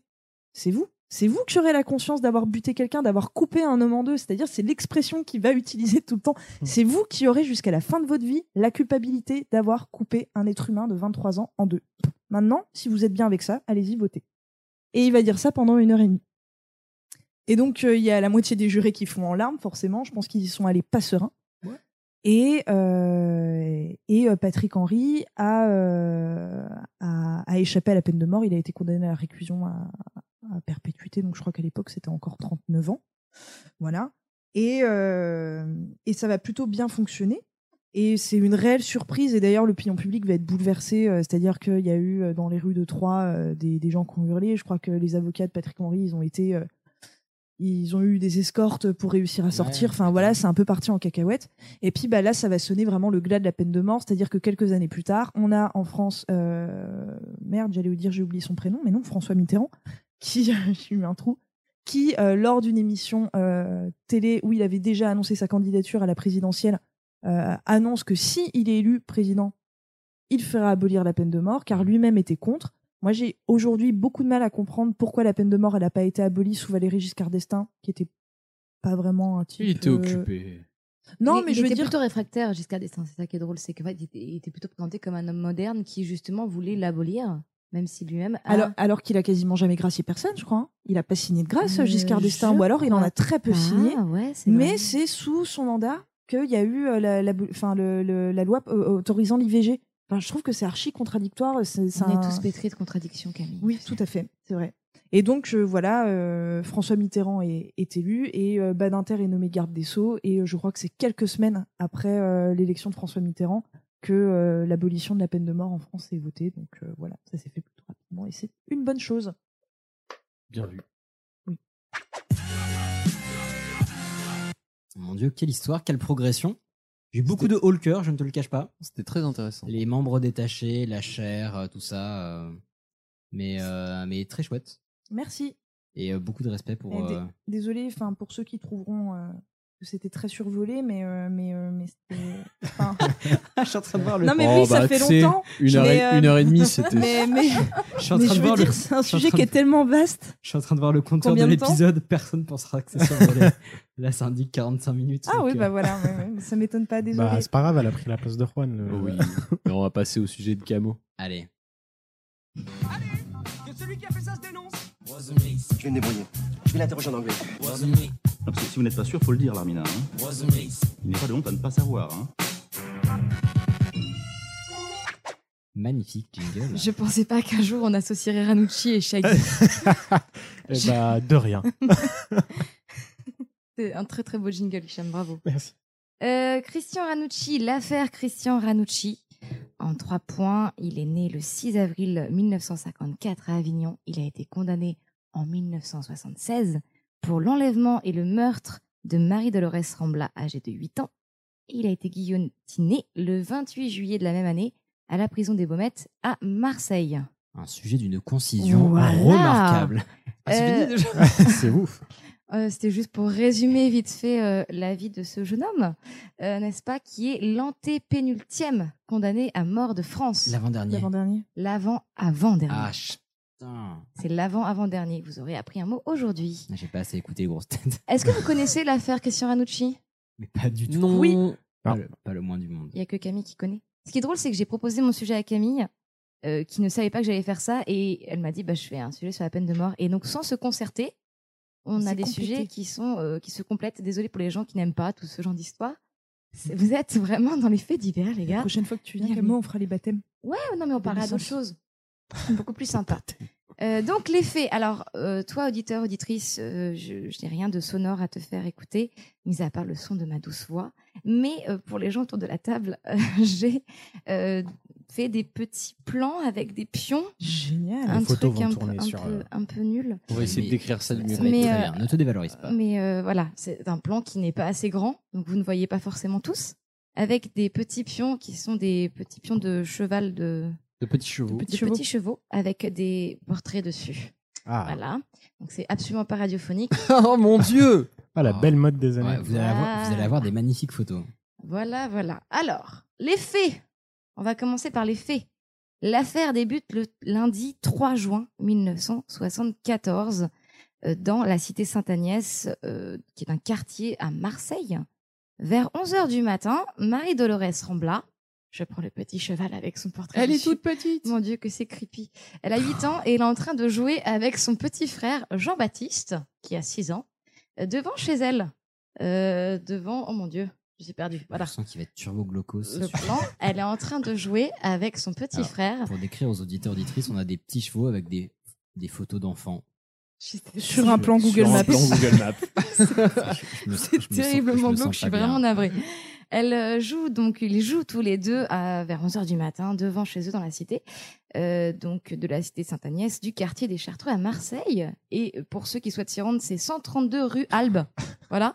Quand une voiture grise, identifiée ensuite comme une Simca 1100, j'ai pas de petite voiture par contre, je suis désolée. T'as pas un Euh, monop chez toi, Ilias euh, se gare à proximité d'eux un jeune homme, en descend, et leur déclare avoir perdu son chien euh, noir. Il leur demande de l'aide pour le retrouver. Et pour ce faire, il envoie Jean-Baptiste, le petit euh, frère, faire le tour de l'immeuble, Ah tandis que le monsieur va chercher de son côté avec sa grande sœur. Ah. Et euh, vous voyez le truc arriver, évidemment, quand, il Non. re- quand le petit garçon revient au point de départ. Et puis la petite sœur. Marie-Dolores, sa grande sœur, a disparu avec le jeune homme. Euh, dans le même temps, Eugène Spinelli, garagiste de profession, Bonjour, je suis Eugène Spinelli, Non, mais qui ressemble à Bruce de Y penser. euh, un garagiste dont le local se, se trouve à 50 mètres de la Seine, 6 rue des Linots, si vous souhaitez vous rendre sur place, relate avoir vu une fillette monter à bord d'une Simca 1100 grise avec un individu dont le signalement, grand, jeune, les cheveux châtains, euh, peut correspondre avec Ranucci, euh, aussi au, au niveau des vêtements qu'il portait ce jour-là. Une heure plus tard, oulala, on change de plan, mon Dieu. C'est c'est Oh. extrêmement glauque, je suis navrée. Alors, une heure plus tard, On passe une expérience entre incroyable. midi Ah. 15 et midi 30, à 20 km de là, Vincent Martinez il se faisait couper les cheveux. de son vrai nom. est au Vincent volant de sa voiture sur la D96 Voilà, comme ça. en direction de Toulon. Il est en direction de Toulon. Quand soudain, connard. Eh bien, Soulève tes grands morts. tu crois pas s'il vient de dire Camille. Quand soudain, sur la commune de Bellecoden, plus exactement au carrefour du lieu dit La Pomme, un coupé 304 Peugeot, ah non, c'est pas du tout lui, c'est lui, un coupé 304 Peugeot gris débouche à sa droite, grille le stop Oh là là. et euh, collision. Et il le percute violemment. Ah, merde. Et qu'est-ce qui se passe? Eh ben, C'est que le, le Peugeot 304 qui l'a percuté euh, eh bien, reprend la route en sens inverse de par la route qu'il arrivait. Hop, hop, hop, hop, hop, En voiture. Vincent Martinez, Bah oui. immobilisé sous choc, ne peut rien faire. En revanche, juste derrière arrive le couple Aubert, Aline et Alain Aubert, qui arrive juste derrière et qui décide de prendre en chasse le, tu fais chier, toi. le, le chauffard. J'ai l'impression qu'on fait un cluedo, les gars. C'est extrêmement glauque, je m'en rends compte maintenant. En fait, j'aurais pas du tout dû faire ça. Ah, je suis pas Euh, bien là. Euh, Vas-y. Un kilomètre plus loin, hop, hop, hop, Aline et Alain Aubert rattrapent le véhicule. Le véhicule, le, le coupé euh, 304 Peugeot, qui est arrêté euh, sur le bas-côté. Ils aperçoivent le conducteur qui s'enfuit dans les hauteurs puis disparaît. Ils tentent de le rappeler euh, en vain. Ils disent Mais ne vous inquiétez pas, revenez, ce n'est que de la tôle froissée. Et euh, le conducteur. Ils le poursuivent sur un kilomètre. T'inquiète, ça va bien se passer. Et euh, non, le conducteur disparaît dans les hauteurs. Euh, donc le couple Aubert se contente de relever la plaque d'immatriculation avant de partir. Euh, 1369 SG06. Muni de cette précieuse information, Vincent Martinez, euh, qui a eu son accident de voiture, va porter plainte à la gendarmerie de Gréasque à 13h15. Troisième temps, et après on arrête, on arrête avec le plan. On arrête avec le plan, promis. Vers 17h, à 2 km du lieu de l'accident, dans une champignonnière, vous savez tout ce que c'est qu'une champignonnière? Tu des champignons. Moi, un truc c'est là où on fait euh, voilà, l'élevage de champignons. Tu as une assez basse estime de nous, mais. Dans une champignonnière, donc symbolisée ici par euh, le vert, euh, le point vert, un jeune homme qui s'avérera être Christian Ranucci demande à un habitant du coin, Mohamed Raoult, j'ai pas sa photo, euh, de l'aider à dégager sa Ah, si, voiture. un profil Sa voiture, la fameuse. Peugeot 304, qui s'est embourbée dans une galerie de la champignonnière. Celui-ci, celui-ci pardon, et Henri Guadzon, qui est le contremaître de la champignonnière, aide le jeune homme à sortir de la champignonnière. Il quitte les lieux vers 18h, direction Nice. Ça, c'est les faits. Ça, c'est clairement les faits, Oh. Mhm. comme ils sont C'était arrivés. précis. Et tout dans la même zone, vous remarquerez. Eh, Mhm. Magnifique. Hmm. Magnifiquement présenté, très belle mise en scène. Dans les deux jours qui suivent euh, ce, ce lundi 3 juin, euh, et suite à l'annonce de l'enlèvement de la petite fille, des témoins vont se manifester auprès des gendarmes pour signaler, sans le savoir, des comportements suspects attribuables au même individu. On a d'abord Monsieur Guadzon. Euh, ah, j'ai perdu son pion. J'ai mis mon pion. Monsieur, Monsieur Guadzon, donc le contremaître de la champignonnière, euh, qui appelle la gendarmerie de Gréasque pour évoquer ce curieux jeune homme présent dans la champignonnière. Alors, il était soit venu pique-niquer, selon certaines déclarations, soit il s'était, euh, il était Dans venu réparer champignonnière son pneu. Ah Dans une champignonnière, mais dans tous les cas, il sait pas dans une champignonnière. De Quoi? quoi faire Pourquoi Va pas réparer son pneu. Non, mais sa voiture, sa voiture aurait glissé dans une galerie à ce Hmm. moment-là, puisque c'était en, c'était en pente. Euh, Monsieur Aubert, euh, donc euh, le, le mari des époux, euh, le mari des époux, ça ne se dit pas, euh, il téléphone à la gendarmerie de Roquevert pour annoncer que le jeune homme qu'il a vu s'enfuir dans les forêts portait dans les bras un paquet assez volumineux. Je cite. Et Monsieur Martinez, qui euh, s'est fait emboutir sa voiture, appelle la gendarmerie de Gréasque pensant que son accident a un lien avec l'enlèvement et il fait changer sa déposition, déclarant qu'un enfant se trouvait à ce moment-là peut-être à bord. Ah, mais il fait changer, c'est-à-dire que. Il oui. change- parce qu'au début, il a juste déclaré ben, Je me suis fait percuter ma voiture, D'accord. et voilà la plaque d'immatriculation du, euh, du chauffard. Ok, d'accord. Le lien est ainsi établi entre l'accident de voiture et l'enlèvement de Marie-Dolores Rombla. Ok. On fait des, Des croisements. des croisés. Merci. Le 5 juin 1974, la gendarmerie se rend donc en nombre sur les lieux. Une battue avec des chiens policiers est organisée aux abords de la RN 8 bis et dans les forêts sur les indications de Monsieur Aubert, qui avait vu, je vous rappelle, la Peugeot 304 euh, arrêtée sur le bas-côté. À 15h45, les gendarmes trouvent le corps d'une fillette dissimulée sous des broussailles dans cette zone.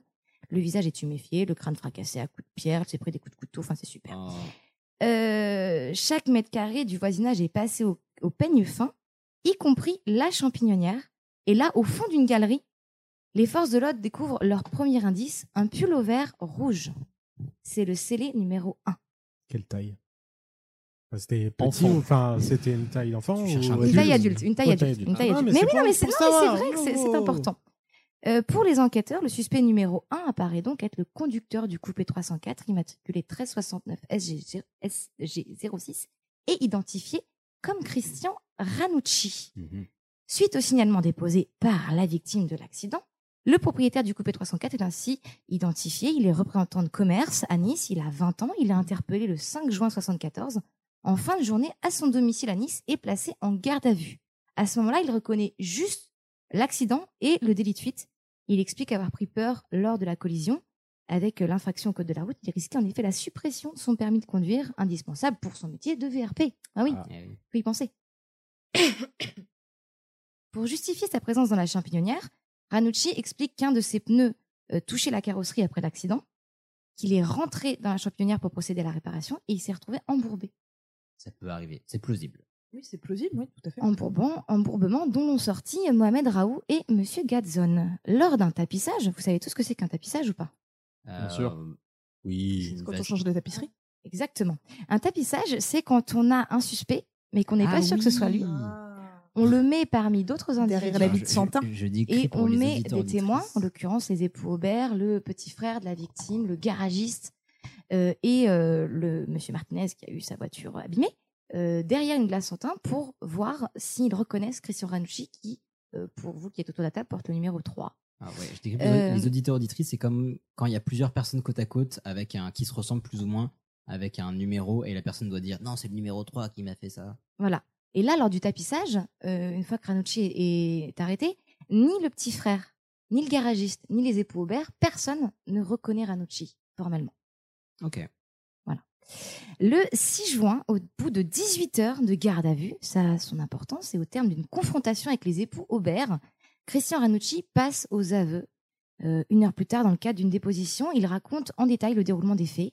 Il dessine aux policiers un plan des lieux de l'enlèvement. Donc c'est celui que vous voyez là, qui a été dessiné des mains de Ranucci et signé euh, de sa main. Donc il dessine aux policiers le plan des lieux, il raconte, euh, il dessine vraiment clairement l'immeuble. Il y a même un muret euh, qui existe vraiment, qui a été dessiné par Ranucci. Donc c'est extrêmement incriminant pour lui, puisque c'est extrêmement fidèle. Dans les pièces à conviction euh, qui sont saisies dans sa voiture, on trouve un, un pantalon taché de sang qu'il reconnaîtra plus tard avoir porté le euh, jour du crime. Et on retrouve également un couteau de marque Virginia Inox. Euh, non, on le retrouve pas dans sa voiture, pardon. On le retrouve sur indication précise de Ranucci dans une euh, tourbe. Ça se dit une tourbe? Oui. Voilà. Euh, une tourbe qui est dans la champignonnière. Ranucci indique précisément où se trouve le couteau. Euh, et il est trouvé, ce couteau que j'ai en photo. que j'ai avec moi, Que j'ai encore taché moi. de sang. En gros, ça pue pour lui, quoi. Ça pue un peu pour lui, euh, surtout qu'il indique précisément un, un endroit dans le tas de tourbe, mais les policiers vont chercher pendant deux heures euh, ce couteau qu'ils vont finir par trouver. Ranucci reconnaîtra que c'est son couteau. Il est ensuite déféré devant la juge d'instruction à qui il réitère ses aveux euh, lors de ses deux premières comparitions. Et il réitère aussi ses aveux devant les psychiatres qui l'examinent le lendemain. Donc en gros, le mec se... est, mais est trempé jusqu'au cou dans Ouais, l'affaire. il, est pas, il est pas bien. Trois semaines plus tard, une reconstitution du meurtre est organisée. Ranucci indique simplement le lieu où il a garé la voiture, celui où il jouait avec les enfants, ainsi que la direction qu'il avait prise pour sortir de la cité Sainte-Agnès.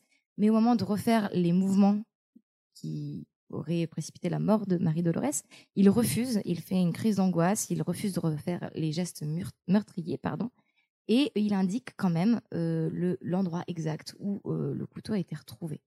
Donc en gros, il veut pas refaire le meurtre, mais pour tout le reste, ça colle quand même au niveau de la reconstitution. Le 27 décembre 74, donc ça fait six mois plus tard, euh, Christian Ranucci est convoqué pour la dernière fois dans le cabinet de la juge en vue de l'interrogatoire récapitula- récapitulatif. À ce moment-là, il se rétracte officiellement pour la première fois, affirmant ne pas se souvenir du tout, ni d'avoir enlevé, ni d'avoir tué Marie-Dolores Rambla. Euh, pour autant, il reconnaît toujours avoir dessiné un croquis euh, de la cité Sainte-Agnès où l'enfant a été enlevé. Au terme de la ju- de l'instruction, la juge a entendu tous les témoins de l'accident, mais n'a pas auditionné le petit frère de Marie-Dolores et le garagiste. Ça a son importance Pourquoi? parce que c'est. Elle a refusé. Apparemment, la juge d'instruction était plutôt à charge, était persuadée que Ranucci était le Mhm. coupable, et a refusé d'entendre euh, le petit frère et le garagiste qui, eux, tous les deux dans la déclaration, euh, on parlait d'une Simca 1100 grise. Oui, ce que je me disais tout à l'heure, on est d'accord qu'il y a deux marques de voitures différentes. Et la Simca perturbé. 1100 grise n'est pas la voiture de Ranucci, qui lui pas- c'est pas conduisait une. Peugeot. Non, c'est pas la même. Ouais. Et c'est pour ça qu'on pense que la juge d'instruction a volontairement écarté Mmh. ces euh, témoignages parce qu'ils Ah, ne collaient pas. Et d'ailleurs, j'ai euh, imprimé des modèles de voitures pour que vous vous rendiez compte. Donc, euh, la Simca euh, 1100, elle se trouve euh, là et là. Et la Peugeot 304 se trouve là et là. Ah, on dirait la même caisse. On dirait la même caisse. Alors ressemble, hein. après, les gens disent, oui, mais c'est un garagiste qui euh, reconnaît avoir reconnu une euh, Simca 1100. C'est un garagiste, c'est son métier. Il n'a pas Ouais. pu trop se planter, sauf que le garagiste a vu la voiture de, de, de la personne qui a enlevé Marie-Dolores de dos. Et vous pouvez le voir, la Peugeot 304 de dos et la Simca 1100 de dos se ressemblent quand même énormément. Oui. Ce qui change surtout, c'est les phares d'avant. Ouais. Ouais. Donc c'est tout ça, c'est un petit peu compliqué. Donc Ranucci, il est un peu euh, en mauvaise posture. Euh, arrive son procès. Euh, il est défendu par euh, maître Jean-François Le Forcené. J'ai plus les petits chevaux, mais j'ai sa petite tête. Et qui est un avocat inconnu, âgé de 25 ans à l'époque, qui se retrouve commis d'office pour l'affaire Ranucci parce que personne ne veut le défendre. Lui, il fait appel à son euh, son collègue Paul Lombard. La photo est encore plus petite, c'est d'un ridicule. Qui Ah est oui, à l'époque un avocat euh, très très émérite. Euh, Paul Lombard euh, a vraiment une prestance dans ce milieu-là. Et euh, à, à eux deux, aidés de André Fraticelli, ils vont assurer la défense de Christian Ranucci, en sachant que Paul Lombard et Jean-François Le Forcené vont plutôt vouloir plaider euh, l'acquittement, Mhm. carrément, ce qui est osé. Fraticelli, euh, lui, va vouloir plaider euh, la culpabilité avec circonstances atténu- atténuantes et il va se ranger derrière ses collègues pour, en gros, dire je, je plaide pas, je suis avec vous, mais je plaide pas puisque je ne pense pas la même chose que vous. Euh, voilà, donc nous avons trois avocats et le 9 mars 76 s'ouvre le procès de Christian Ranucci devant la cour d'assises des Bouches-du-Rhône à Aix-en-Provence. Tout le monde réclame la peine de mort. C'est un enfant de 8 ans qui a été euh, sauvagement assassiné. Évidemment, à l'époque, comme tu le disais Camille, euh, la peine de mort était encore en cours, même si euh, Giscard d'Estaing n'était pas forcément très pour, mais les gens réclamaient surtout pour des meurtres d'enfants une peine de mort systématique. Et Christian Ranucci, à son procès, il est mauvais. Il est hyper mauvais. Il reconnaît, il reconnaît pas. Il est imbu de lui-même. Il est arrogant. Euh, il fait une très très mauvaise impression aux jurés, et aux- qui sont au nombre de neuf, et à l'opinion euh, publique, qui n'a absolument pas envie de sauver euh, sa peau. Trois semaines, et d'autant plus, en plus, trois semaines auparavant, juste avant son procès, a été arrêté Patrick Henry, dont tu parlais en fait Mm, mm. donc qui a assassiné donc un petit garçon de 7 ans. Donc forcément tout ce contexte ne joue pas en faveur de Ranucci. Côté accusation, Vincent Martinez, les époux Aubert, ils apparaissent très très convaincants. Jean-Baptiste Tremblay, le petit garçon, et le Eugène Spinelli, le garagiste, ne sont pas convoqués à la barre. Ils ne témoignent pas. Donc ça aussi, ça n'aide pas du tout. Euh, et euh, quand le commissaire Alessandra, qui a mené l'enquête et recueilli les aveux en garde à vue de Ranucci, vient témoigner, Ranucci sort de son silence et l'accuse euh, clairement de sévices et de torture lors de la garde à vue, ce qui pourrait l'aider dans le sens d'extorsion extorsion d'aveux. Euh, côté défense, on a Janine Mattei qui, a, qui est amenée à la barre. Euh, quelques jours avant l'enlèvement de Marie-Dolores, sa fille elle a été abordée dans une cité de Marseille par un homme prétendant chercher un chien noir circulant à bord d'une Simca 1100 et portant un pull au vert rouge. Ah. Cet homme ne pouvait pas être Ranucci car il n'était pas à Marseille ce jour-là. Et Mhm. pourtant, sa déposition, même si elle a plaidé, elle n'a pas été retenue dans le dossier. Ok. On a le droit de pas retenir les dépositions? Oui. D'accord, ok. Oui, après, t'as des, de- des, t'as des raisons, des vices, des machins. enfin. Ok, ok. Euh, Gilbert Collard, qui est un avocat très connu et qui est l'avocat de la partie Notre ami. civile, Il était déjà là. est déjà là. il était à la création du monde, il était déjà là. T'as vu son âge? Donc Non, lui, il était avocat de la va. partie civile. Euh, Collard, il va vraiment plaider. Il n'est pas pour la peine de mort. Il veut, Non, non. il veut que, que Ranucci soit condamné, mais lui n'incite pas du tout à la peine de mort. Là où Armand Viala, l'avocat général, lui, va clairement demander, ouais, ouais. mais demander clairement une, une peine de mort. Euh, S'en suivent les plaidoiries, Collard est convaincu de la culpabilité, Viala réclame la peine de mort, les avocats de défense galèrent un peu à redresser la barre. Ils demandent l'acquittement de leur client, ce qui est plutôt osé. Et le lendemain, donc c'est que deux jours pour une affaire comme ça, ça paraît complètement fou. Je, je crois que Patrick Henry, c'était trois jours de, de procès. Moi, j'ai trouvé ça hallucinant, Ouais, effectivement, de en, voir à quel en point deux c'est jours, rapide, euh, ouais. si vite, on décide de la vie ou de la mort d'un homme, quoi. Enfin, faire un effort pour la, la société, etc., pour les décharger de ce poids, parce que le- j'imagine que les, enfin, les, les- ces affaires à l'époque devaient défrayer la chronique. Ouais, mais, euh, mais aujourd'hui, on n'est pas beaucoup plus tard. Les, les, les, les procès, c'est beaucoup plus long. Enfin, Ah oui, oui, c'est beaucoup, Je crois beaucoup que plus long. Ma- Marc Dutroux, c'était un truc genre huit semaines. Enfin, c'est c'est Ok. plus long et, euh, et c'est tant mieux, en fait. Je pense qu'il faut laisser du long. Euh, donc le lendemain, au bout de même pas deux jours d'audience, il y a deux heures de, libération- de délibération seulement. Les jurés répondent aux deux questions qui leur ont été posées. Oui, Ranucci est coupable de l'enlèvement et du meurtre de Marie-Dolores Rambla. Et euh, non, il ne bénéficie pas de circonstances atténuantes. Pour euh, bénéficier de ça, il faudrait que cinq jurés sur neuf lui accordent. Ça n'a été le cas que de trois jurés. Donc il est condamné à euh, la peine de mort. Euh, le 12 mars 76, les avocats de Ranucci forment un pourvoi en cassation, mais la Cour de cassation rejette le pourvoi trois mois plus tard. Euh, donc c'est ben, c'est un peu cuit pour lui, à part si... Il est gracié par euh, Giscard d'Estaing? Exactement. Le seul recours qui reste à ce moment-là, c'est la grâce présidentielle. Et euh, avant de prendre sa décision, Giscard, Giscard d'Estaing, il convoque les professionnels de la justice, donc le garde des Sceaux, l'avocat général du procès, le président de la cour d'assises et en dernier lieu, l'avocat du condamné, Paul Lombard. Et il se montre plutôt favorable à le gracier, en fait. Sauf que, hasard, euh, coïncidence horrible, euh, après, avoir, reçu Paul Lombard, une nouvelle affaire euh, surgit le 21 juillet 1976. Il y a un petit garçon, Vincent Gaillardeau, qui a 6 ans, qui se fait enlever à 10 km de Toulon. Il est retrouvé mort noyé deux jours plus tard. Et là, en gros, Giscard d'Estaing, il est un peu Ouais, politiquement, c'est acculé, chaud. quoi. En soi, il se dit soit je condamne un homme, mais j'évite un soulèvement populaire.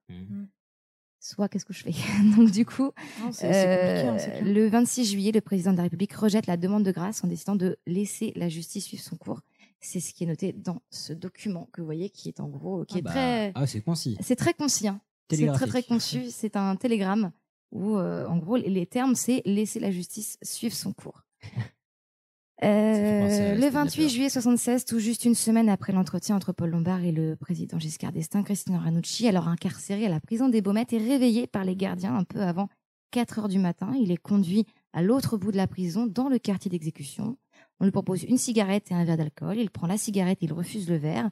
Il refuse également l'ordonnance d'un prêtre. Ses avocats lui lisent une lettre de sa mère. Il est transporté jusqu'à l'échafaud et guillotiné à 4h13 du matin en présence de ses trois avocats. Oui, c'est toujours pour, très tôt, euh, C'est toujours très tôt. ouais. ouais. Non seulement c'est T'avais peur qu'ils tu soient vas- fatigués. Non, Non, mais, mais c'est- non mais seulement les- les tu vas mourir, mais en plus tu dois euh, te réveiller tôt, quoi. Mais Ouais, les au moins une dernières exécutions en France ont toujours été, bah, à partir du moment où c'était plus des exécutions publiques, ça a toujours été des exécutions euh, très matinales. Ah oui, parce que enfin, sinon, t'as pas envie de te lever du lit, quoi. Non, mais c'est surtout déjà pour surprendre le condamné dans son sommeil. Encore- déjà, il y a, y un effet de surprise. Et il y a aussi surtout pour, euh, à ce moment-là, tous les autres prisonniers dorment. Ouais. Donc, il y a. Il n'y a pas un tollé. euh, Exactement, c'est plus simple et c'est C'est c'est un point de vue de, de discrétion. euh, C'est c'est- c'est ce qui est. euh, je t'in- je t'interromps 30 Vas-y, secondes, mais en fait, c'est ce que euh, Badinter aussi mettait en avant dans ses plaidoiries. C'est-à-dire qu'il disait Mais attendez, enfin là, on, on parle de, de, de, de condamnation à mort, on est tous là pour en parler, mais en fait, l'exécution en elle-même, elle se fait planquer, personne la voit, euh, elle est archi glauque. Enfin, c'est. c'est- Ça c'est- n'apporte on- rien à personne. Non, voilà, c'est c'est- on est loin de la réalité, quoi. Bien sûr. Euh, en 88, Giscard a consacré un chapitre de 18 pages à la peine de mort dans le premier volume de ses mémoires, Le pouvoir et la vie, que vous pouvez tous euh, vous procurer. Il y raconte que la nuit de l'exécution, il a fait sonner son réveil à 4 heures du matin. Il a entendu le glissement huilé des balayeuses municipales et à 6 heures, il a fait un signe de croix. Il a allumé la radio où l'exécution était annoncée. Les derniers mots du chapitre sont Je reste étendu, je suis fatigué, en moi rien ne bouge. C'est un- une phrase qui a été très souvent euh, répétée sur euh, la décision de Giscard de ne pas gracier Ranucci. Pourquoi on parle de Ranucci finalement? Parce que c'est un condamné parmi plein d'autres. Parce que euh, l'affaire a lancé des polémiques, notamment deux ans après son exécution. Et il y a Gilles Perrault qui a écrit, euh, qui est un écrivain qui a sorti un livre qui s'appelle Le pull au vert rouge, où il a pointé du doigt tout ce qui, selon lui, euh, relevait de voilà clocher et relevé complètement de l'erreur judiciaire. Et cette, euh, ce livre à lui seul va vraiment embraser l'opinion populaire. Euh, il va même être, adapté en film en 79, un an après. Et euh, depuis, eh ben, il y a énormément de livres qui sont sortis, euh, certains à charge et d'autres à décharge de Ranucci. Il y a des arguments pour l'innocence de Ranucci et d'autres pour la culpabilité de Ranucci. Il y en a à peu près, moi j'en ai listé neuf à peu près de, chacun. Pour l'innocence de Ranucci, en gros, euh, on va dire que les deux seuls témoins de l'enlèvement, le petit frère et les garagistes, ne reconnaissent ni la voiture ni le ravisseur. On va dire que le pull vert rouge qui a été retrouvé dans la champignonnière est trop grand pour Ranucci. Ranucci ne portait jamais de vêtements rouges, ça ne peut pas lui appartenir. Il l'a lui-même essayé, c'était trop grand, ça ne collait pas. Euh, les euh, époux Aubert qui ont poursuivi la voiture ont plusieurs fois changé de, de déclaration. L'autopsie n'a pas pu certifier leur règle précise du meurtre. Euh, la procédure est douteuse, il n'y a pas de procès verbal euh, vraiment valable. Euh, le plan dessiné par Ranucci correspondait à un calque vraiment trop précis pour être euh, vrai. Visiblement, le couteau a été trouvé avant, enfin le procès verbal qui parle du couteau retrouvé euh, aurait été édité avant, Qui passe la déclaration. avant que le couteau a vraiment été retrouvé. Comme si c'était les flics Ah. qui avaient machin. Ah oui. Il y a des non, mais il y a des histoires très douteuses, mais en même temps, il y a des euh, arguments pour la culpabilité euh, de Ranucci. Il a reconnu que le couteau était le sien. Il avait un pantalon taché de sang dans sa voiture. Hmm. Euh, C'était en soi les, les signalements du garagiste de son apparence physique correspondaient. Il y a plein de, de vraiment. Je vous invite à. Vous pouvez passer des heures sur les forums les gens se tirent un peu tous la bourse. C'est une histoire qui fait vraiment parler d'elle Mhm. parce que personne n'est d'accord. Là, je, un peu dans la précipitation, je peux pas vous lister tous les arguments, mais c'est extrêmement vaste et c'est d'autant plus intéressant. Euh, triste épilogue de cette histoire. Euh, la seule personne encore vivante dans cette affaire, parce que tous les gens que je vous ai montrés sur mes petits, mes petits chevaux, ils sont tous morts Même le- le euh, maintenant. Sauf voilà, la seule personne encore Ah, le vivante, c'est Jean-Baptiste Rambla, le petit frère. Eh bien, le triste épilogue, il avait 6 ans au moment des faits et il est passé de victime à bourreau. Puisqu'en Oh juillet non. 2004, il a euh, tué euh, son employeuse de 42 ans avant de récidiver en août 2017, deux ans après sa remise en Oh la liberté vache. conditionnelle, en tuant une jeune femme de 21 ans. Il est actuellement en attente de jugement. Donc, décidément, cette journée du 3 juin 74 a encore des rebondissements 45 ans après. Mon dieu, c'était alors passionnant. C'était très brouillon parce que j'avais tellement d'arguments dans tous les sens. tu déconnes, mais t'avais le sujet le plus préparé de la Terre. Non mais vraiment, rendez-vous si ça vous intéresse, auditeurs, auditrices, rendez-vous sur les forums, vous, vous, vous pourrez lister tous les arguments en faveur de l'innocence ou en faveur de la culpabilité de Ranucci. C'est incroyable, on peut vraiment y passer des heures. Du coup, je vous propose de passer à un truc. Je vous promets, moi, il n'y aura pas de mort dans mon sujet. Promis. Parce que là, moi, j'en ai trop pour ma semaine, là, tu vois. Promis. Aucun, aucun rat n'a été maltraité dans ta. Euh, alors, maltraité, c'est une autre histoire. Ok. Mais il n'y aura pas de mort. Que tu connaisses, en tout cas. Une expérience dont je rêve depuis longtemps. Il nous refile des rats Vous pouvez arrêter cette expérience. Mais ne comptez pas sur eux, Josette, les rats quittent le navire hein Ça t'a bien raison, c'est tous des rats Y'a que toi qui es courageuse Voilà, exactement. Je vais vous parler, bah, vous savez que j'aime bien certaines euh, petites expériences sociologiques. Euh, c'est pas exactement Ah bon? sociologique, mais ouais, bah, chacun son kink, hein, que voulez-vous. Là, donc, c'est une expérience qui a été menée par euh, Didier de, un certain Didier de Sort, ou Desor, désolé si j'écorche son nom. Donc, c'était au cours de sa thèse en sciences naturelles. Donc, j'ai appris qu'on pouvait faire des trucs de ouf en sciences naturelles, si j'avais su. Euh, sa thèse, il l'a soutenue à Nancy en 1994. Donc, c'est pas tout récent, mais euh, c'est une thèse qui a vraiment fait un. un- Ouais, qui a. Un tabac? Ouais, ouais, donc il fait un bruit assez. carton. Ah, Exactement, un gros carton. Parce que bah, vous allez voir, il, il a observé des comportements qui sont assez fous. Donc en fait, il a étudié les comportements sociaux, enfin le comportement social des rats dans un environnement donné. Ces deux informations sont importantes, comportement social et environnement. Cette expérience, elle est également connue sous le nom d'expérience des rats plongeurs. Donc voilà, tout le On monde. le leur a mis un masque, un tuba et des palmes? Pas, pas loin, pas loin, tu verras. Et c'est aussi une expérience qu'on peut, bah, ce que je disais en intro, enfin en intro, en début d'épisode, qu'on peut connaître également parce que euh, il y a certaines personnes qui les ont utilisées dans la littérature en extrapolant malheureusement ce qui dénature totalement les résultats de l'expérience, mais notamment Bernard Werber dans je ne sais plus quel bouquin, euh, genre Nous les hommes ou un truc comme ça, euh, qui parle de l'expérience des rats.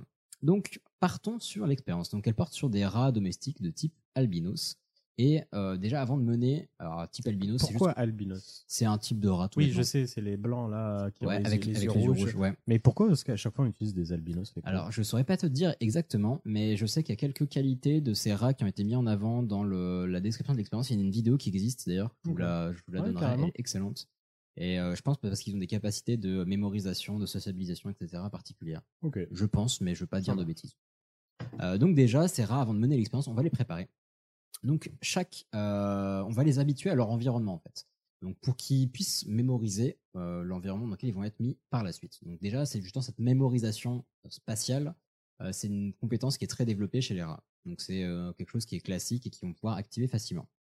Donc cette cage, en fait, c'est une cage qui était en plexiglas transparent pour qu'on puisse voir ce qui se passe à l'intérieur. Donc je vais vous la décrire rapidement. Il y a une pièce principale que moi j'appelais la maison. Il y a un tunnel avec une petite pièce au bout contenant un distributeur de croquettes en hauteur. Moi je l'appelais le resto. Les rats mangent des croquettes? Ouais, c'est des petites croquettes, des croquettes pour les rats quoi. Des croquis-nounettes Voilà, moi j'ai- j'ai mis mes propres mots. Donc je rappelle la maison, le tunnel le et le resto, au bout. Donc très vite les rats comprennent le principe. Quand on les met dans la cage, bah, ils vont directement au resto, ils récupèrent la croquette et puis ils vont à la, ma- à la maison, ils retournent à la maison pour grignoter euh, tranquillou quoi. Donc ils s'y habituent et pour l'expérience, on ne prend que des rats qui sont habitués, donc qui connaissent cette configuration.